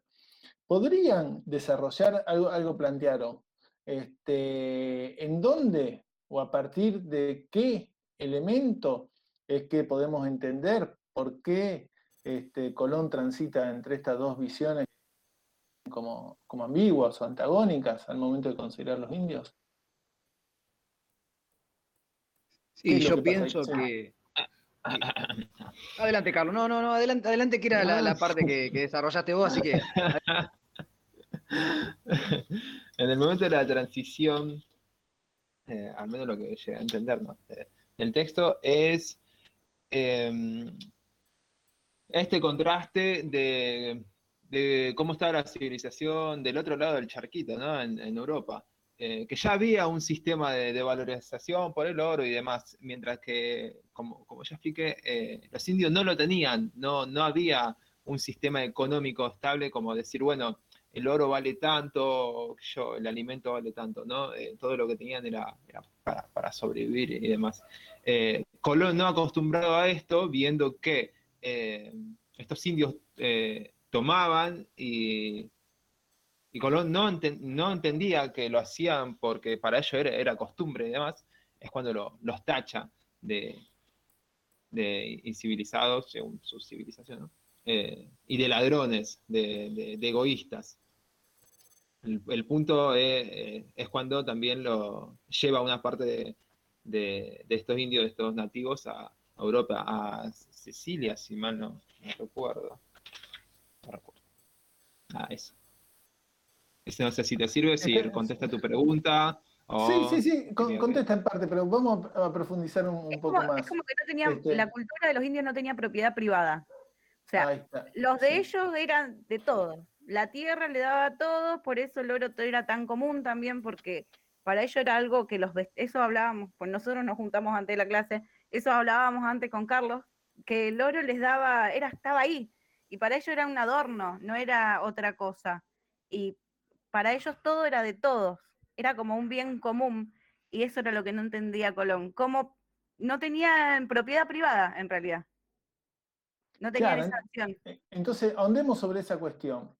Estamos claro, en, ese... Eh, ah, perdón, Leo, por ahí termino. No, no, por favor, eh, Nicolás. Este, no, que eh, Col Colón en ningún momento eh, tuvo la, la idea de, de entender ¿no? a, a estas personas. No, nunca se le pasó por la cabeza tratar de entenderlos. Claro, él pensó, mirá, eh, la conclusión ¿no? que, sacó, eh, regalan oro o, cambian oro por cosas que para los españoles no tenían ningún tipo de valor, que para, en realidad para los indios eran cosas nuevas. Por ende, si eran nuevas, eh, les resultaban eh, quizás curiosas, pero el oro, como decía Carlos, como decía Natalia, era un, material que, que, para ellos era abundante, lo, lo conseguían eh, fácilmente, entonces no, no, tenían el concepto de, de comercio que, que, se tenía ¿no? en, el, en, la sociedad eh, europea, donde se estaba asentando o estaba empezando a, a, a nacer la burguesía y se iba luego a, consolidar el, capitalismo, no, no tenían es, ese concepto los, los indios. Entonces, eh, como decía Carlos, como decía Natalia, ellos tomaban lo que necesitaban y en un principio no tuvieron ningún tipo de problemas que los españoles tomaran lo que ellos necesitaban, bueno, pensaron que ellos también podían tomar eh, aquellas, eh, aquellos objetos de los españoles que, que, necesitaban o, querían ver, y bueno, se, ahí hubo un choque de, de, culturas eh, realmente muy grande porque los españoles eh, tildaron a los indios de ladrones por, por eh, precisamente estas, estas actitudes, pero en ningún momento Colón tuvo la, la, intención, creo que ni siquiera se lo preguntó, no es que deba haber pensado, no, no me interesa, no, ni siquiera se lo debe haber preguntado. Eh, era la, la única, eh, las únicas costumbres eh, que eran las válidas, las civilizadas, eran las de ellos. Entonces, directamente pensó que los otros eran ingenuos. Ahí nos estamos acercando. Perdonen que insista, pero se trata de una cuestión que para la antropología es, es importante. ¿Qué es lo que no logra entender Colón en relación con, con, este punto? ¿Se trata de que hay un sistema y la ausencia de un sistema? ¿O en realidad... Sistemas culturales diferentes al europeo. Había otro ah, sistema diferente al Claro, claro, ¿qué palabras? No logra entender eh, el los, eh, directamente la, las costumbres de, los indios y, el sistema por ahí de intercambio que podían llegar a tener. No sé si la palabra es intercambio, pero... ¿a, qué, responde ese sistema? ¿A qué responde la asignación de valor a las cosas que, tenemos? A una economía, a la cultura. A una economía, a una cultura, sí, pero ahí hay una palebrita más precisa. A una escala de valores, de valor monetario. La valorización. no tenían valor monetario los, los, los, indios. Sí. Y eso es lo que nunca entendió Colón. Pero entonces. Entre otras cosas. A una estructura. Tenían un, valor eh, cultural diferente, tenían una, una forma de, de, relacionarse, un vínculo diferente al que se, se, tenía en Europa, no solamente por la cuestión monetaria, sino toda, eh, toda la, la, la, tradición, la, concepción cultural que ellos tenían era diferente, no solamente la cuestión monetaria. Ahí vamos, ahí, vamos, David. Entonces, este, el valor de las cosas, ¿qué esconde? Una estructura económica. Una estructura económica. El valor de las cosas está dado por, eh, por la creencia en la cosa misma. o sea, las cosas tienen valor porque uno, porque uno sostiene culturalmente que tienen cierto valor. Eh, por ejemplo, nosotros tenemos dinero por, y, el dinero vale algo porque creemos y sostenemos. son nominales. no porque venga algo, eh, no porque haya una concepción divina del valor, sino que viene dado por la cultura. Sí, es, nominal. Sí, sí, sí, sí. Creo que Todorov recurre a la palabra convención, ¿no? Detrás del valor de las cosas, no hay otra cosa que una convención social que le otorga valor a esas cosas. Esto estaba planteando, que estaba planteando David, ¿no? Este, hay un acuerdo social respecto de que este, los intercambios, por ejemplo, se hacen a través del papel moneda o a través de la moneda de oro si se quiere. Hay un acuerdo social respecto de que este, si, tengo hambre este, puedo tomar este, comida que estaba depositada en la tienda de, de mi vecino. Pero no estamos hablando de la ausencia de valor, sino que lo que no logra ver Colón es que detrás de cada definición de valor, lo que hay es un acuerdo social. ¿sí? Este, los valores no están dados por las cosas en sí. Nada en el oro que te diga que este, es naturalmente más valioso que este, el metal o que una piedra determinada, sino que la valorización del oro, del metal o de esa piedra responde a una convención social a partir de la cual todos estamos de acuerdo con que el oro, este, si lo vamos a intercambiar, es intercambiable por esto, por esto, por esto, otro. Colón nunca logra salir de ese lugar, ¿no? Claro, tal cual. Nunca eh, pudo salir eh, de su propio lugar, en realidad. De la propia visión europea, nunca, jamás. Y si no logramos reconocer que nuestros propios valores, acá está pensado en el valor de las cosas, pero lo podemos llevar también al plano de los valores morales. No solo, en el valor de las cosas, si vos no podés ver lo que el otro, para el otro vale, nunca vas a poder ver al otro o reconocerlo. Colón no reconoce a ese otro como una persona porque no tiene sus mismos valores. Va, creo. O su misma cultura, su misma religión. No, no ve a ese indio como otro. Lo ve como algo inferior a él. Claro, porque Colón sostenía que eh, las convenciones sociales o el sistema de valores era dado de, forma natural y casi divino entonces no podía concebir que hubiese otra forma porque eso, digamos, estaría en contra de, de sus propias creencias y de su propio catolicismo. El problema era que Colón, digamos, encontraba las respuestas o amoldaba las respuestas a los que ya creía, no, fue descubridor de nada, fue un interpretador o un traductor de lo que sucedía a su propia, imagen y, y, y convención social y estructura mental. Eh, tal cual, tal cual. Y esto ya lo vimos ah, nosotros, Nicolás. Eh, por eso me parece importante relacionar eh, esto que estábamos comentando en esta clase con cuestiones que vimos en clases anteriores, porque cuando estuvimos hablando de, de Levi Strauss, recordábamos que de alguna manera él decía que Rousseau había sido el, eh, el gran eh, genio de eh, inventar el contrato social. El contrato social que justamente es, ese convenio acerca del valor de las cosas, porque el contrato social es, es, el convenio que firmamos todos los humanos para convivir en paz. Y, bueno, trato de unir aquella cuestión de, un eh, filósofo, jurista, eh, que eh, en un momento determinado trae a cuento un descubrimiento que permite dar cuenta de por qué el mundo se pone de acuerdo en establecer reglas de juego nuevas, que obviamente Colón no las podía siquiera conocer atento inclusive los tiempos distintos, pero que nosotros sí lo podemos descubrir también siguiendo esta línea de pensamiento de nuestras clases, porque ya de alguna forma lo vimos cuando estábamos hablando de, de eh, sí, tal cual, Ricardo, pero fíjate que no solamente estamos hablando del sistema de gobierno de, de algún modo de las grandes manifestaciones de la civilización, sino también refiriéndolo al puntual que está planteando Todorov respecto de cómo nos vinculamos con el otro, si nosotros no reconocemos que nuestros valores, nuestras creencias, este, nuestra forma de entender las cosas responde a una convención social y que del mismo modo que responde a una convención social que es característica del grupo en el cual este, nos reconocemos, este, puede haber otras y muy diferentes que responden a otro tipo de convenciones sociales, en lo que caemos en esto que está planteando David, en la proyección de nuestros propios valores como si fueran valores universales.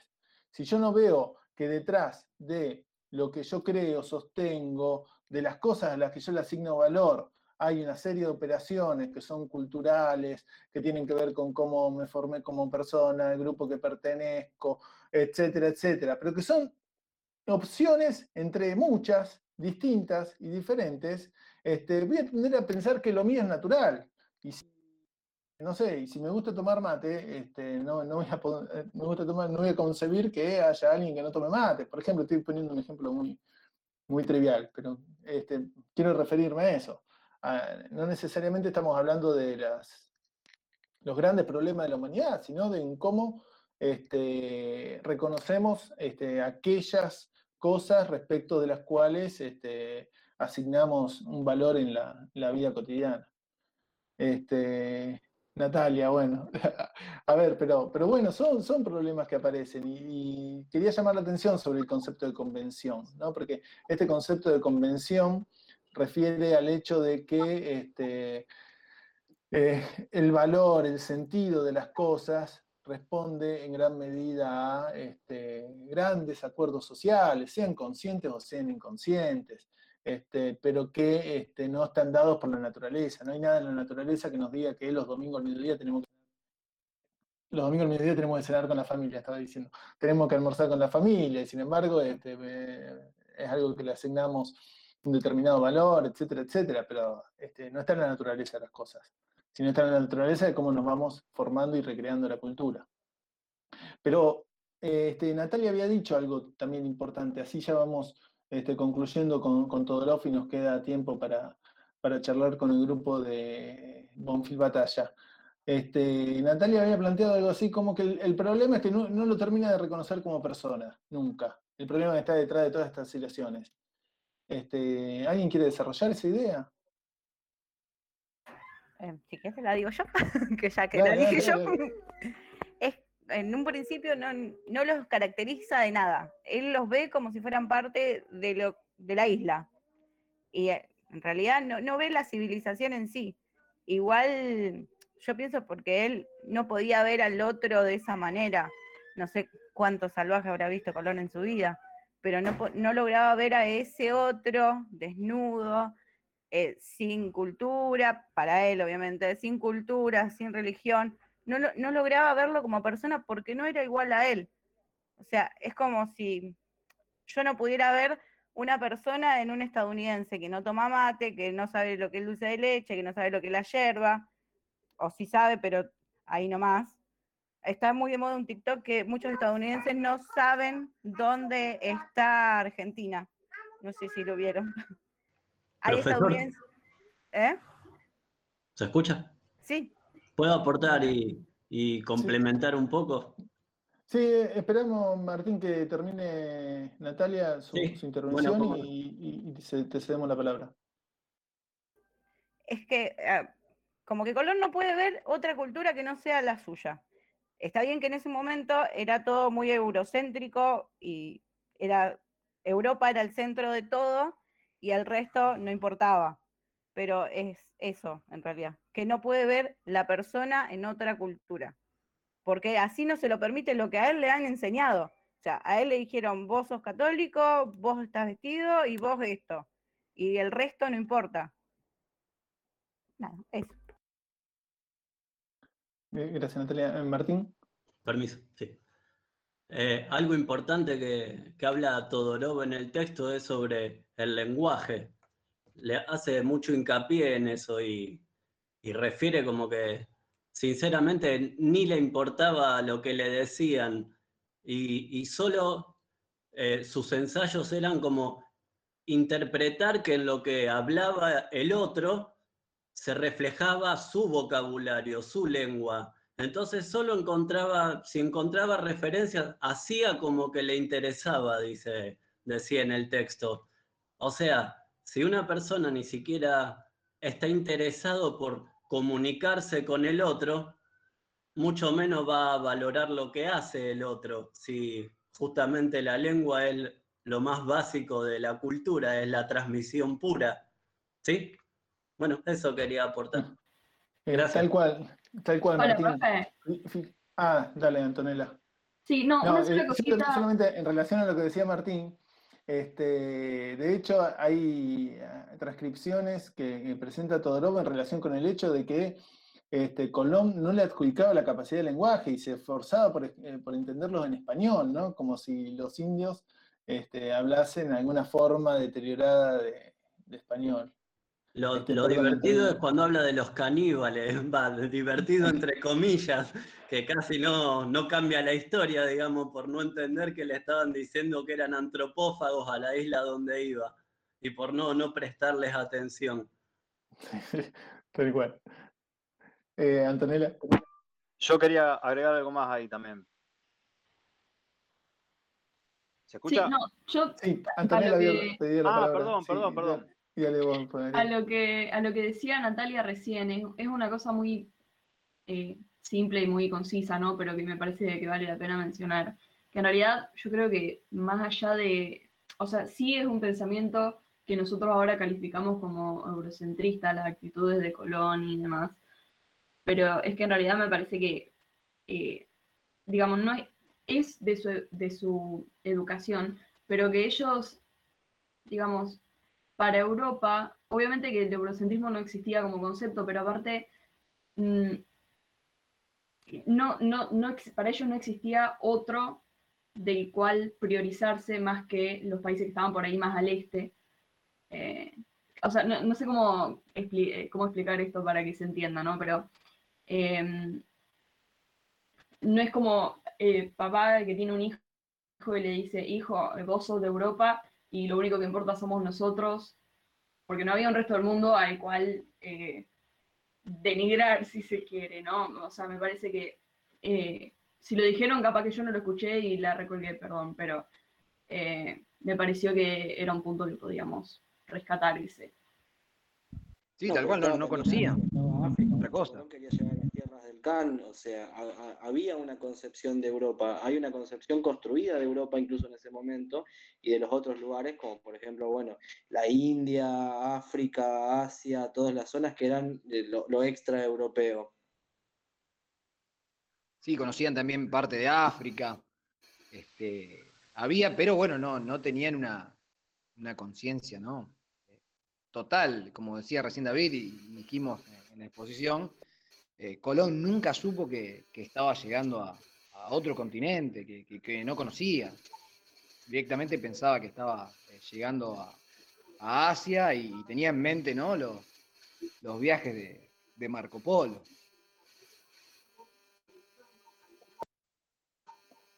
Profe, pero un poquito también esto pasa hoy en día. Creo que sucede porque vos, eh, hay mucha gente que han dicho, ustedes hablan argentino. Nosotros hablamos español, no hablamos argentino. Es como que, no sé, como esa forma despectiva, como esa, no sé, esa forma despectiva de decirlo, como que solo existe el inglés y el francés y no sé, Europa y, América, Estados Unidos. Le llaman América Estados Unidos en muchos lugares. Y es un gran error también, porque América es un continente gigante, somos un montón de países americanos.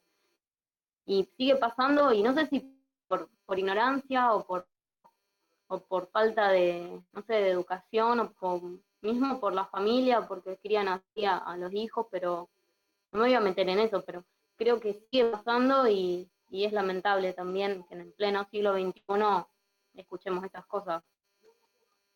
Sí, tal cual, Leonela, mirá, este, es muy buena tu observación, porque da pie para pensar y retomar este, otra de las cuestiones que habían planteado en la exposición las compañeras y los compañeros, que tenía que ver con el hecho de que Colón vivía este, a los indios como parte de la naturaleza y que en todo caso después los vamos a ver, me parece, con la exposición, desarrollado con la exposición del grupo que trabaja Monfil Batalla pero que los veía todos iguales eh, o todos parecidos y que no, no se molestaba en observar las diferencias. Y esto que está planteando vos, por ejemplo, aparece en las representaciones que vemos, no sé, en las películas de América Latina, en donde, este, no sé, desde México a Argentina este, somos todos, somos todos iguales. ¿no? Claro, y, es algo que venimos charlando, el racismo tiende a este, unificar, homogeneizar, simplificar las visiones del otro. Nosotros también lo tenemos respecto de, no sé, este, este, cuando nos...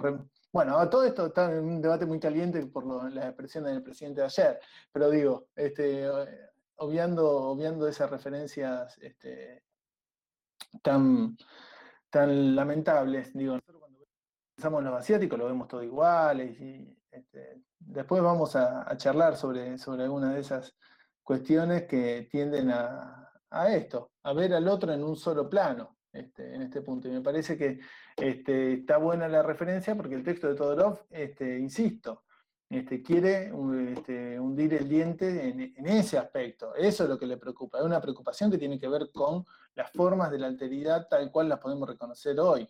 ¿sí? Este, en este caso, y creo que él mismo lo dice cuando inicia la introducción. Yo no tengo un interés en relatar los hechos específicos ni en un conocimiento tan preciso en términos historiográficos de la conquista de América. Yo tengo interés en aportar a la discusión respecto de cómo se da el problema del otro hoy. Este, y bueno, y hay evidentemente hay, muchos elementos que nos sirven para repensar este, cosas que nos, que nos pasan. En relación con eso, sí, ah, dale. No, no, perdón, eh, Nicolás. Un poco retomando lo que decía Martín también con el tema del lenguaje.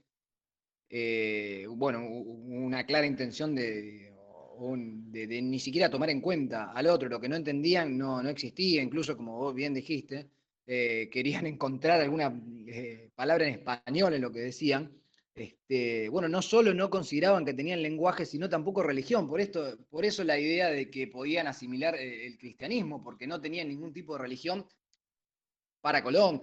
Y, volviendo también un poco al texto, esto de las contradicciones de Colón, o en un momento Todorov dice Colón eh, siempre ve lo que le conviene porque eh, no tuvo en cuenta alguno de sus propios escritos donde sí describían eh, algún tipo de prácticas, si se puede decir, entre comillas, religiosas, pero como no la entendían, no la tuvieron en cuenta y dijeron que directamente no tenían ningún tipo de, prácticas de, idolatrías, ¿no? Directamente no, al no entender, no existía para, para ellos.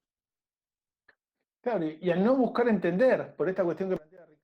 Claro, tal cual. Este, los sistemas de creencia religiosa no se comprenden como un sistema entre otros, se comprende como la religión. La religión se tiene o no se tiene. Este, por eso esas son prácticas que, desde ese punto de vista no eran significativas. Fíjense, este, y en relación con lo que decía Natalia, y, con lo y vuelvo a la, a la primera intervención de Ricardo, este, ahora sí, este, les copié un párrafo que es central eh, en el planteo de Todorov, que de algún modo este, delimita o entiende este conjunto de percepciones dentro de lo que llama la, una suerte de concepción colonial del otro. Este, yo lo puse igualmente en el PDF que había subido en, en la plataforma, ¿no? En donde el otro o bien es idéntico a mí y entonces lo asimilo, y en esto estoy retomando prácticamente lo que ha dicho Ricardo en un comienzo, o el otro es eh, diferente a mí, pero esa diferencia implica este, desigualdad, subordinación y entonces lo someto. Pero en ningún caso esta concepción colonial del otro este, se preocupa por pensar en el otro, como ha dicho Natalia antes, como persona, como sujeto. ¿no? Este, el otro es pensado exclusivamente desde ego, desde mi lugar. Creo que ese párrafo resume, resume bastante bien lo que, lo que venimos discutiendo. Así que, no sé, este, bueno, si les parece vamos cerrando este, una muy buena exposición y también un muy buen debate después.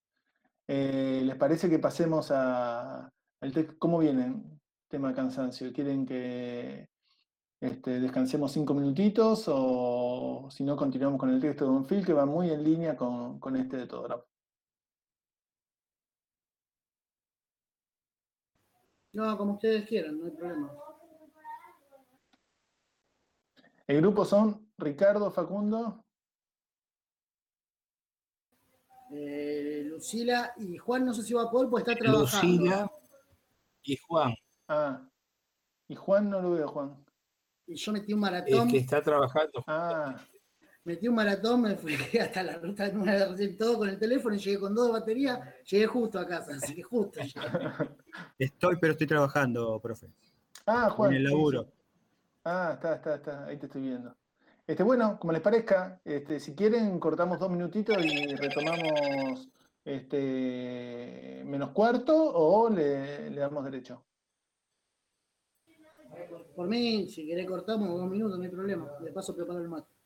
Dale, dale, bueno. Entonces, este, nos encontramos menos cuarto.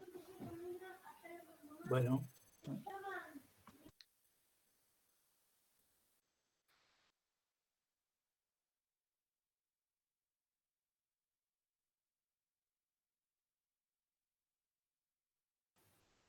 Oh, ah.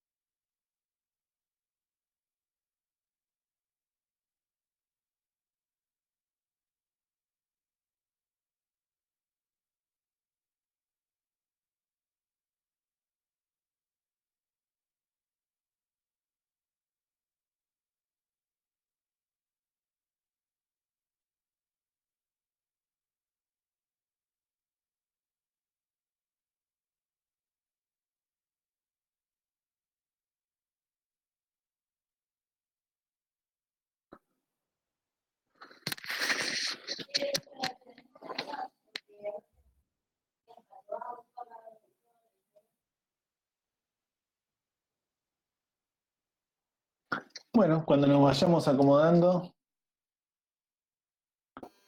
Profe, yo 21 a 30 me tengo que retirar porque tengo que dar una charla.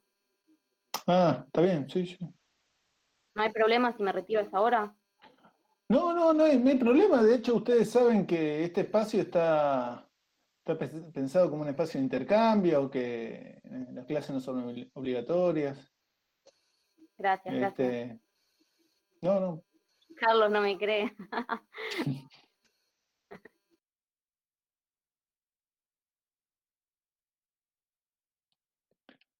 bueno, cuando les parezca, comenzamos entonces con el grupo que va a exponer el texto de Bonfil Batalla sobre el concepto de indio en América.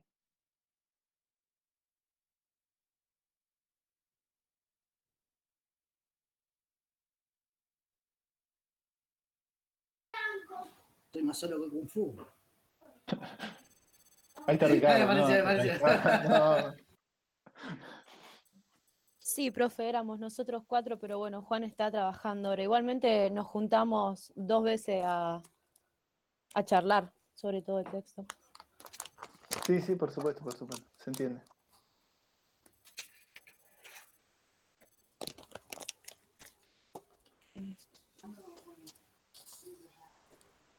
Lo nuestro fue un poco más anarquista, no fue tan organizado quien empezaba, quien no, pero creo que la idea era que empiece Lucila. Sí, más que nada era ir marcando los ejes que va, que va tomando Bonfil en el texto y cómo define al indio como una categoría colonial, que era lo que estábamos hablando recién, en relación a lo que hablábamos recién, con el texto de Teodorov.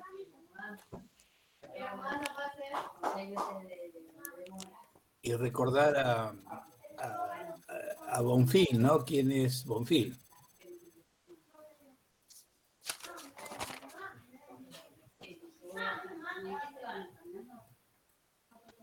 Lucila, cuando quieras empezar, ¿eh? Ah, sí, acá estaba. Estaba buscando la hoja que tenía todo anotado, perdón. estamos, estamos al aire. Me estaba haciendo re larga. Bien, Bonfil fue un antropólogo mexicano que nació en 1935 y se murió en el 91. Y acá dice que fundó el Museo Nacional de Culturas Populares. Y este texto lo escribió en el 72 para los anales de antropología.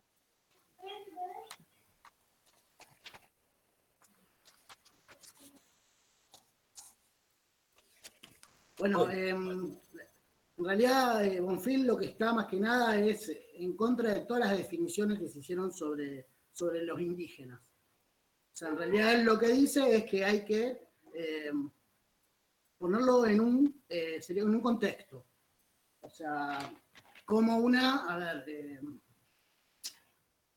sería como una especie, una categoría específica dentro de una sociedad global. Pero eh, después con respecto a eso, en relación con eso, Facundo, él muestra cómo son infructuosos todos estos intentos por definir. Claro, a eso iba a decir que ah, por ahí después lo que hay son intentos de definiciones. Este, por ejemplo, hubo sectores que buscaron eh, definir al indio eh, con indicadores biológicos. Y al, hacerlo con indicadores biológicos, no tuvieron en cuenta la, mezcla de razas que hubo posteriormente. Entonces no, no te sirve para poder identificar al indio. Después, ahí hubo, mm, o, sea, o se usó para lo que sería eh, indicadores censales, o sea, para tener una idea de la cantidad de habitantes aborígenes, eh, se usó la lingüística, por ejemplo. Pero tampoco sirve, porque en realidad, si vos pones el ejemplo de Paraguay, Paraguay no llega a un 3% de, población indígena y sin embargo hay un 80% eh, de población que habla guaraní. Entonces, bueno, después eh, lo que sí generalmente es lo que más se usó para intentar definirlo es eh, la parte cultural. Dentro de la parte cultural, o sea, mucha, a ver, las referencias son ponerlo en,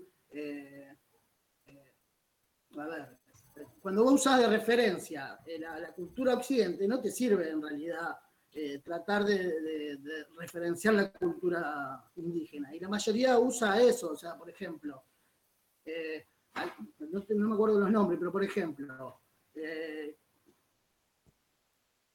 dice, em, habla de, que tiene que tener cierta espiritualidad y materialidad de la época eh, prehispánica, por ejemplo.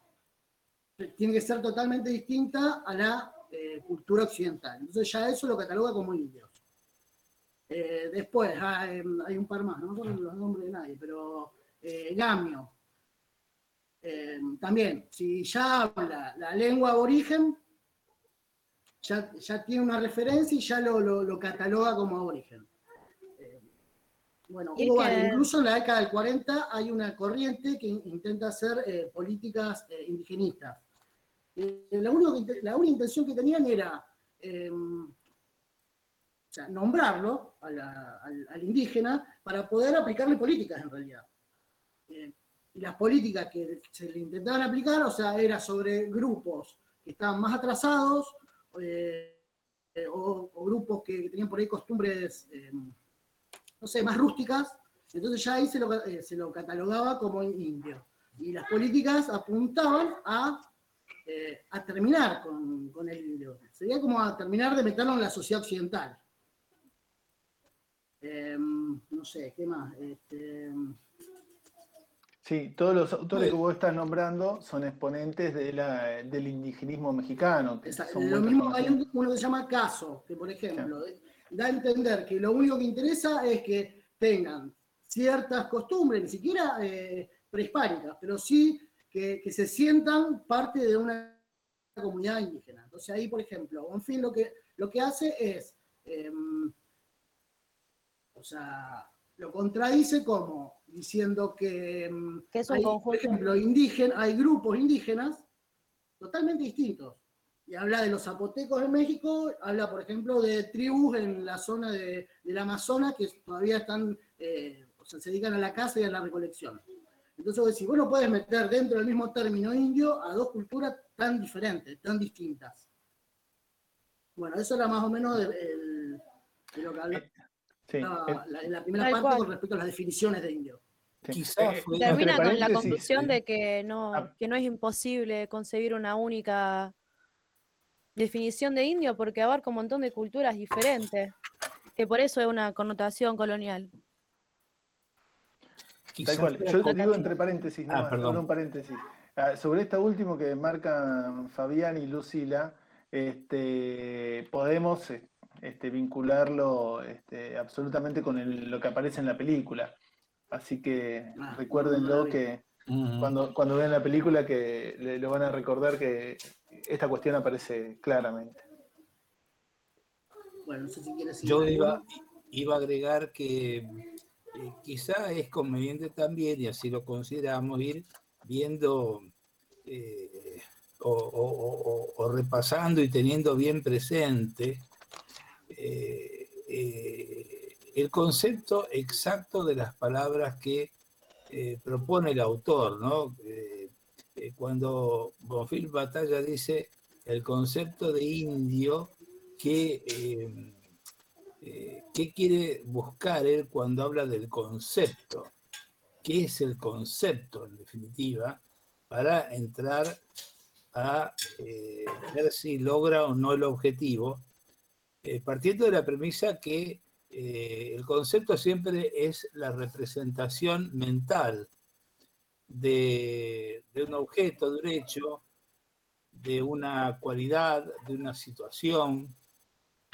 Y entonces, eh, a partir de ahí viene luego la definición, que eh, busca expresar en forma única y precisa un término. Entonces, eh, eh, la idea a aprender de, Bonfil, eh, es decir, lo que él trata de abarcar es la idea de indio. Y entonces aquí lo que podríamos llamar la teoría de la frazada corta es la que mejor puede explicar el problema que tiene. ¿Y por qué hacemos alusión a la teoría de la frazada corta? Y porque la teoría de la frazada corta, así como nos ocurre cuando nos vamos a dormir y la frazada es corta, o nos deja al descubierto los pies o nos deja al descubierto el cuello. Hay algo por lo cual tenemos frío, o en, el, o en los pies o en el cuello, pero tenemos frío. Y entonces a Bonfil le pasa esto. Y a través de esos cuatro ejes temáticos que bien señalaron mis compañeros antes, él va buscando cómo arribar a una mm, aproximación a la idea de indio, eh, la cual logra en definitiva, eh, aunque a lo mejor no sea la que nosotros imaginamos, pero él lo logra a su modo, a su manera, y eh, entonces, bueno, a partir de ahí analiza distintos aspectos del indio, eh, primero como estrategia colonial, luego en América de hoy y marca la diferencia entre indios y etnias. Entonces, eh, eh, hay que tener en claro que para estar de acuerdo con Bonfil, eh, no podemos llamar de modo alguno al habitante de esta tierra indio, porque indio o sí, o sí. el hecho, eh, pero indio lo marca el hecho de que llega Colón y es un está vertebrado por la colonización. Eh, si no hay colonización, no hay indio. Podría haber etnia, pero no indio. él habla de, que una Por eso la menciona como categoría supraétnica. Vamos, vamos, vamos. Adelante, Juan. Adelante, Quiere decir que se trata de una categoría supraétnica. Que va más allá de la etnia, que es una eh, sería como una categoría que, que no, no refiere a la etnia, sino a lo que se hizo sobre la etnia posteriormente. Por eso es lo que habla es que el indio en realidad nace con Colón, que antes lo que habían eran sociedades eh, desarrolladas, otras un poco menos, algunas un poquito más expandidas, tipo imperios, pero en realidad eran todas sociedades con, cada una con su diversidad totalmente distinta. Creo que dice algo así. Él habla de que cuando llega y lo, todas esas sociedades, hola, los indios. Es como que lo, resume a los indios. Entonces, em, para ellos es como que pierden esa diversidad que tenían, sea, más que nada de, la, postura o la visión occidental, pasan a ser todo uno mismo, no importaba tenía uno, qué creencia tenía otro, ellos lo, que importaba era, cuando llegan, es poner al colonizado en esa posición de inferior, ya sea a través de, la religión, porque, no sé, porque eran herejes, o, ya sea... Entonces la, idea siempre fue del colonizador tenerlo en una posición eh, subordinada. Que le sirva para ellos. Exacto. Por eso es que después lo usa eh, en, su, en su aventura colonial, eh, el conquistador. Por eso es que después pasa a ser de la, empresa colonial. Bueno, no sé si quieran seguir ustedes. sí, tal cual, utiliza el indio para su, crecimiento y expansión colonial.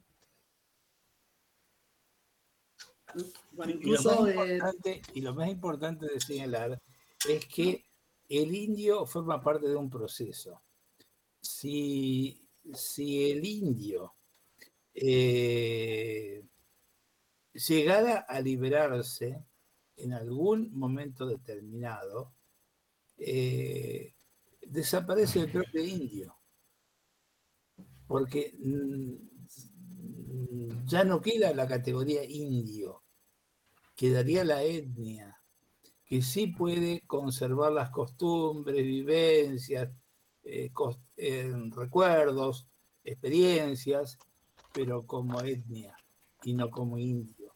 Creo que esa es una cuestión abstracta, como habíamos dicho eh, hace un rato con relación al tema de, lo que se estudiaba y lo que se leyó acerca de Todorov, pero en definitiva eh, es imperioso que nosotros como estudiantes tengamos la capacidad de hacer abstracción, porque si no lo concebimos de esa forma, no lo vamos a entender. Eh, es una abstracción eh, para Bonfil, es, es un engranaje de una situación que se vive en un momento determinado, en un lugar determinado y con circunstancias determinadas. De lo contrario, eh, todo esto no existiría. Y eso es de real importancia tenerlo presente. Después, si quieren eh, hacer alguna, alguna aclaración ustedes, pregunta, y si no, yo sigo. No, después lo que habla de la, de la empresa colonial en sí, o sea, de, de que por ahí para suplir cierta mano de obra, eh, por ahí necesitaban un estrato un poquito más alto, pero no llegan a, manejarlo con el, conquistador. Entonces empiezan a usar al mestizo, ¿me entendés? Para la empresa colonial, que empieza a ser una especie de intermediario, que, sería, es como que tiene un estrato social más alto que el indio. Sí, en un momento... darle un estrato social más alto, lo enfrenta al indio y lo aculturiza al mestizo. El mestizo es como queda desarraigado del, conquistado.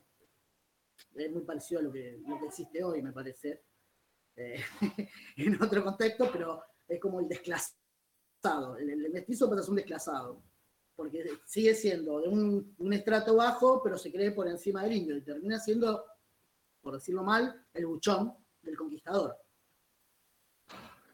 Sí, yo para resumir toda la primera parte, entonces podemos concluir que la categoría de indio no es una categoría que va a describir una, cultura, sino que es más que nada una categoría política, de algún modo. Política en tanto emerge de una relación colonial. Y en tanto, este, categoría que emerge de una relación colonial no está describiendo otra cosa que la relación que existe entre colonizador y colonizado. Nada más. Cuando hablamos de indio no estamos hablando de tradiciones, de este, lenguas, este, creencias, em, estilos de vida, modos de vida, ni nada de eso, sino que estamos hablando de una categoría que surge de la relación entre conquistadores y conquistados. Como decían ustedes, borra detrás toda esta serie y toda esta riqueza cultural que estaba preexistiendo este, en América y toda esta diversidad. Para eso, o para describir esos aspectos, la categoría de indio es insuficiente. Ahora, este, y ahora continuamos con, tu planteo, este, Facundo. Bonfil Batalla se concentra también en observar cómo van surgiendo nuevas categorías que son importantes en el contexto este, de la estructura sociocultural este, latinoamericana. Y aparecen los mestizos ahí. Este, muchos no. Este, Todas estas definiciones están sujetas a, valoraciones, ¿no? Este, eh, acá aparece la, valoración del mestizaje, de ese mestizaje o, de cierto sector del mestizaje como algo, este, como decís vos, como decías Facundo, como el buchón del colonizador. Va a haber otros autores que le van a otorgar el mestizaje este, una ponderación. Sí, profe, una pregunta. Ahí él menciona que, los hace enfrentarse con los indios, a los mestizos, y dice que les da algo así como privilegio. ¿A qué se refiere con eso? Un estrato social más alto. Sería un intermedio. Un pequeño estatus superior al indio. Claro, el acceso a, este, creo que menciona a, la administración pública, a lo mejor el acceso a la educación, este, sí, un estrato superior al indio. Lo que pasa a ser un enlace también entre los dos es que necesita, eh, lo necesita la propia colonia. Eh, digamos, el indio no lo iba a necesitar al mestizo, sí, sí el, colonizador, porque eh, era una forma también de, sujetar el estatus quo del poder. No nos olvidemos de eso tampoco. Es importante y también Bonfil lo destaca, había una manera eh, de resolución de los problemas que no era horizontal en modo alguno, eh, tenía que ser vertical. Eh, cada parroquia, por llamarlo con los términos de aquella época, con la definición como se conocía el pueblo o la aldea de aquella época, cuando tenía un problema, no lo resolvía intramuros, no lo resolvía para adentro, lo tenía que elevar a la autoridad superior, de última al virrey y de última al rey. Eh, yo creo recordar más o menos y quizá alguno que tenga eh, no, no mi edad, pero aunque sea algunos menos, puede ser que lo recuerde. Había una interesante letra, eh, muy cantada en su época, de, la necesidad de plantar un laurel en el río de la Plata. Y bueno, eh, no se podía plantar el laurel sin el permiso del virrey. Y entonces hubo que pedirle al virrey que le pida al rey la autorización para que se pueda plantar el laurel en el río de la Plata. La cuestión que definitivamente después se planta el laurel. Y eh, no obstante eso, la orden va al rey, burocracia mediante, y algún día llega la respuesta. Y la respuesta era que no se podía plantar el laurel. Pero ¿qué pasaba? Ya estaba plantado. Y entonces, bueno, no hubo más remedio que, eh, que tirarlo abajo. Porque eh, se había plantado sin permiso. Es bastante elocuente, es cómico. Yo por ahí tiro esas cosas de la frazada corta y permítanme que, que diga estas cosas, porque es algo más entretenida la conversación. O, por ejemplo, esto del laurel, porque de alguna manera eh, pone manifiesto esto de que, bueno, la estructura está vertical hacía que no se pueda resolver nada eh, en la pequeña aldea. Todo dependía de la autoridad y, se llegaban a esos absurdos, ¿no? Eh, que cuando llegaba la respuesta ya era tarde o, era inservible, en fin, era... Eh, bueno, ahí por ahí puso Juan una, la razón por la cual el laurel tenía que tener permiso para, para poder ser plantado, porque era una planta europea y no se podía plantar acá en el río de la Perdón, perdón. Tuve que salir porque no me anda el micrófono, creo que ahí ando. Sí, sí, está bien. Bueno, no sé, eh, sigo. Eh, Lucila me parece. No, después también lo que, lo que dice es, por ejemplo. No quiero tampoco eh, dejarla olvidada por ahí. No, no, te olvidamos. Te escuchamos. Si tenés algo para comentar. No, no, no sé qué iba a decir Facundo. No, en realidad que dice también de que más allá de, de, las ganas que podían llegar a tener el colonizador de, terminar con la culturación, no terminaron del todo. Primero porque no le convenía, porque lo que no necesitaba era que haya una comunión entre las tribus, tratar de tenerlas eh, distanciadas, separadas, aisladas una de otra, y, después porque también dependía mucho de, la matriz étnica que tenía Era eso, más que nada. Eh, después, claro, obvio, por ahí a las, a las sociedades guerreras las terminaron aniquilando, pero después las que tuvieron por ahí, las que tuvieron influencia más que nada son las que pudieron evangelizar.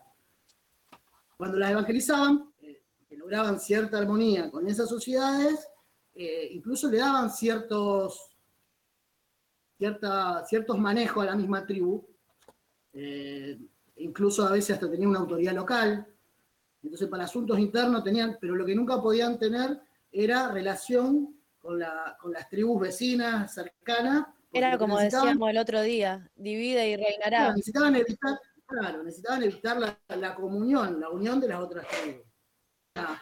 Eh, o sea, fue puesto eh, a propósito de eso, fue una, una política aplicada para eso, para tratar de mantenerlos divididos, alejados. Quedan muchos cabos sueltos de todo lo que vamos haciendo, pero eh, también eso se va reiterando después en el curso de los años y de los siglos, ¿no? Siempre hay hipótesis de conflicto entre pueblos de América para que justifique que algún imperio, sea España o los que lo siguieron, eh, continúen estando omnipresentes en nuestra vida. bueno, pero de todos modos, eh, eh, poco también a mí me interesó mucho algo que escuché del, grupo anterior y si me permiten lo destaco, que también nos, nos eh, eh, interesa a nosotros, aunque no es estrictamente Bonfil Batalla, pero creo que sirve para entender con los años se va eh, utilizando en la, en la relación, en las relaciones internacionales, dos conceptos. Eh, se puede ser eh, cosmopolita o se puede ser chauvinista. El, cosmopolita los invita a ustedes a comer y les pregunta qué les gusta comer para después invitarlos a comer a su casa y ofertarles la comida que les gusta a ustedes. Si yo soy chauvinista, digo, bueno, a mí me gusta el asado, los invito a comer asado. Y si a alguno de ustedes no les gusta el asado, y bueno, que se arregle, que no venga, que no, que no coma asado, que lo coma igual, pese a su gusto pero es importante porque esa, esa idea de, ser cosmopolita o ser chauvinista forma parte de la cultura de cada ser humano y hace a eh, ser respetuoso del otro.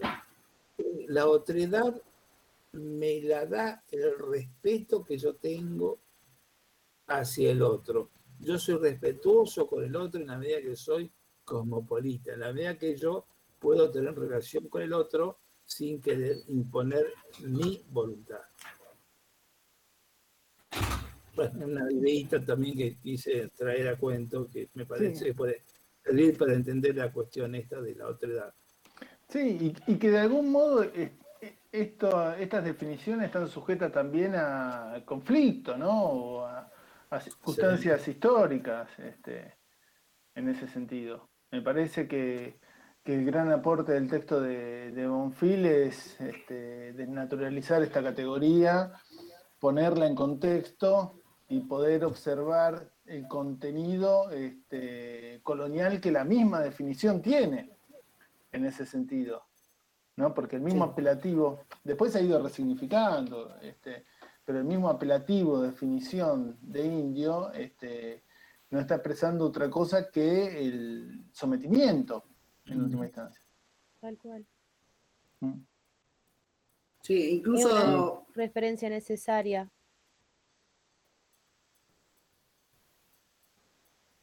No, iba a decir que incluso él lo trae a la actualidad y hace la... Eh, marca la relación que siguió existiendo, incluso siguió existiendo cuando cuando, cuando quiebra el imperio colonial con los, países, eh, con las nuevas naciones. Eh, siguió teniendo la misma, eh, la misma postura, siguió ocupando el mismo lugar de dominado. De, cultura dominada. Incluso abarca eh, a, ciertas sociedades que tenían cierta independencia, porque eh, después con la, con la conquista del desierto, con la conquista del oeste en Estados Unidos, terminan llegando también a sociedades que todavía terminan, que tenían cierta independencia. Y hace una, una referencia a, cierta actualidad o a, algo más contemporáneo, cuando, cuando dice que hay em, una relación de dominio y dominado, incluso en la actualidad, que no, no necesita capitalismo, una relación de capitalismo, sino, sino una relación eh, de culturas. O sea, cuando una cultura avasalla a la otra, o sea, hay dos culturas y una avasalla o impone las condiciones a la otra, solamente por una cuestión de, tener cierta eh, cierta civilización, eh, entonces a partir de ahí la justifica. O sea, no necesariamente es una relación capitalista de dominador y dominador, sino una relación colonial, sigue estando. Y como decís vos, Facundo, este, esta genealogía o, buscar de algún modo eh, esta profundidad histórica, que es lo que hace Bonfil Batalla, explica también este, la categoría social que ocupan los indios en la sociedad latinoamericana hoy, o quiénes son definidos como indios en las sociedades latinoamericanas hoy. Porque yo estaba pensando, digo, este, en relación con lo, con lo que vos estabas planteando, este, en muchos países este, latinoamericanos hay ciertos empleos que son para este, mestizos, personal extranjero, personal calificado, y generalmente aquellos que son definidos como indios ocupan, si se quiere, las tareas que tienen menos, menos calificación, de algún modo. Y ese término incluso es usado en términos despectivos, ¿no? hay muchas narraciones en el caso de Perú, de México, respecto de traerme un indio, traerme dos indios, y si bueno, canciones, Ricardo, se, pueden ocurrir muchas en ese sentido, pero el hecho de el gesto del patrón respecto del indio este, no es el mismo que el gesto, como creo que por ahí venía bastante lo que planteabas vos, no es el mismo gesto que eh, tiene el patrón respecto de un trabajador calificado.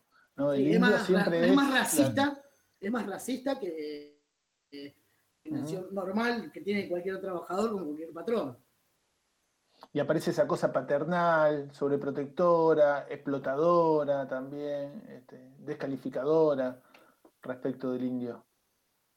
Bueno, después Bonfil lo que, lo que dice es que, em, que la liberación del indio va a venir cuando desaparezca el indio.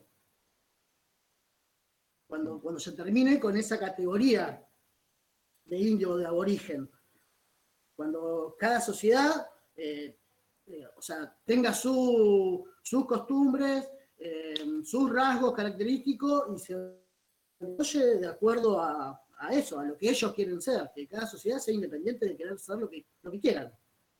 Entonces es lo que, es más, eh, es como que está en una especie de contrapunto con, con el grupo de, sería como el que hacían las políticas indigenistas. Habla exactamente de eso, porque los indigenistas lo que, lo que quieren es eh, terminar en realidad con la etnia para que el indio se acople a la sociedad occidental. Lo que dice es lo contrario, que, lo que hay que hacer es al revés. Eh, el bien de cualquier nación va a venir cuando cada sociedad pueda ocupar el lugar que quiere ocupar. Más que nada, con respecto a la etnia, el respeto a la etnia, el respeto a esa sociedad que, que siga por el curso que se descortó hace 500 y pico de años. Tal cual. Y fíjense ahí, si, se quiere vinculándolo con lo que veníamos viendo antes, aparece toda la influencia del particularismo histórico, del culturalismo norteamericano en la formación de los antropólogos norteamericanos, de los antropólogos latinoamericanos. Porque ahí también está discutiendo con el marxismo, porque el marxismo de la época, ¿qué decía? Este, dejemos de considerarlos como indios, son campesinos este, y se van a emancipar o liberar en la medida que se emancipe el campesinado, el proletariado, todo. Y este, Bonfil acá está discutiendo, ¿no? Está, asumiendo esta posición que, vos estás planteando muy bien. Este, y la raíz teórica está ahí. Y me, pareció, me pareció muy interesante también lo que relataba eh, Facundo cuando hablaba que hasta 1940 eh, no había ni entre grupos indígenas, y esto destaca Bonfil porque hubo un encuentro muy importante en Brasil de indígenas y eh, ni ellos mismos pudieron advertir con claridad que lo que importaba para la superación de su situación era el mantenimiento de la etnia. Y hay una gran confusión, evidentemente, sobre el tema, que, bueno, más allá de perdurar, eh, eh, hasta hace muy poco tiempo atrás, definitiva no estamos tan lejos de esa época, eh, todavía el propio indio no tiene claro su, su, posición.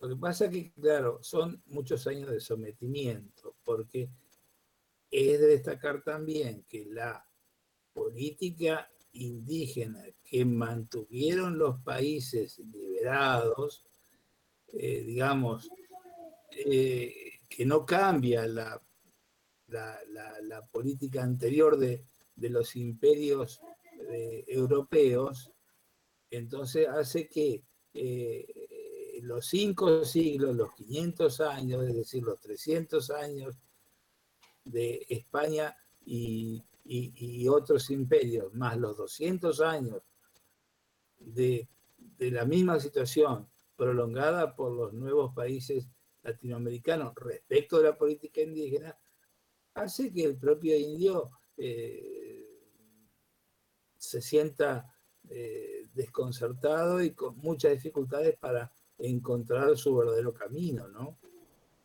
Porque son eh, muchos años de eh, desplazamiento de los, eh, de, los instrumentos de cultura que puede haber tenido, más eh, los suficientes, llamémosle, lavados de cerebro o, aculturización, como, como lo define Bonfil, pero en definitiva eh, era sumatoria de un montón de elementos porque en definitiva eh, no hay tanto interés para que el indio eh, se reconozca como, como tal. Y por ahí hasta nos viene a, pedir que le entreguemos las tierras que le quitamos. Entonces, medio como que podría ser también todo un problema para para esta civilización que tenemos. Sí, este, dos cosas nomás. Este, Bonfil Batalla hablaría de los guaraníes, este, los collas, este, etcétera, etcétera. Y bueno, en, la legislación de los, de los últimos 20 años hay mucho reconocimiento en este sentido de los derechos de los pueblos indígenas. Este, y ha implicado eso todo un proceso también de, reconocimiento. Este, pero después existe la gendarmería también. Sí, sí, sí, sí, sí, sí, sí. Digo por, algunas cuestiones que han ocurrido en los últimos años. No, no. a veces, no, la, la, la, solución jurídica está. Yo a veces me peleo un poco con alguno que me dice hay que cambiar las leyes. y, y yo digo, y si están las leyes, lo que pasa es que no se aplican. Pasó históricamente en nuestro país, no solo con el indio, pasó con el indio, pasó con el trabajador, el trabajador rural más que con el trabajador industrial. Eh, bueno, en fin, eh, siempre el postergado es el menos empoderado. Yo lo decía solamente en relación con el hecho de que efectivamente este, esos cambios en materia de la legislación este, significaron también todo un proceso de, términos de identidades, de búsqueda, de este, filiaciones históricas, etc. que la, constitución, la Constitución y la reforma de 1994 maravilloso. Ahí hay un gran avance. en el reconocimiento de, los pueblos originarios. Eh, pero bueno, eh, de, de considerarlos ciudadanos de primera. Ciudadanos, va. Porque no tendría que ser de primera. Vivimos una sociedad que es totalmente racista, ¿no? Ciudadano. Vivimos en una sociedad racista, donde, donde, en realidad la, la, relación que pueda haber con algún indio, algún origen, eh, es de lástima hasta que lo tenemos cerca y después ya nos molesta. Lamentablemente es así, con el indio, con el pobre o con el nene de la villa. ¿no? Eso también forma parte de la sociedad está bastante afectada. tal cual, tal cual. Yo comparto, comparto eso y creo que están muy enraizados en nuestra sociedad este tipo de percepciones. Y comparto esto que decís vos, Facundo, transitan por dos vías, este, una la étnica, pero otra la de clase, ¿no? Y eso, eso es claro. Solamente algunos extranjeros nos molestan, solamente algunos grupos étnicos nos molestan, otros no. Sí, este, sí y también, y también la posición de, la posición de clase en, ese sentido. No, pero este, un mochilero noruego te cae bien porque es rubio. Y es un mochilero noruego. ¿Entendés? No, a lo que voy, que a veces el aspecto solamente, o sea, una etiqueta, o sea, la gente etiqueta de acuerdo al, aspecto. Si tenéis cara de, indio, ni que hablar. Y está muy incorporado en nuestro sentido común. Lo, de ayer del presidente me parece que, que es un emergente de... Yo no sé si es una burrada o es un... es el inconsciente, qué sé yo. Sí, es, el contexto es con un presidente europeo. Claro, bueno, a eso voy, a que evidentemente sacó de su inconsciente un cipallismo que tenía guardado, no sé. Mm. Que por ahí anteriormente lo hubiésemos hasta encendido cuando, cuando no sé, eh, nuestros patriotas se sintieron angustiados. en ese, en esa, ahí vos decís, bueno, está bien, saber de dónde viene, pero la verdad que acá vos decís, bueno, sé que lo tenía guardado.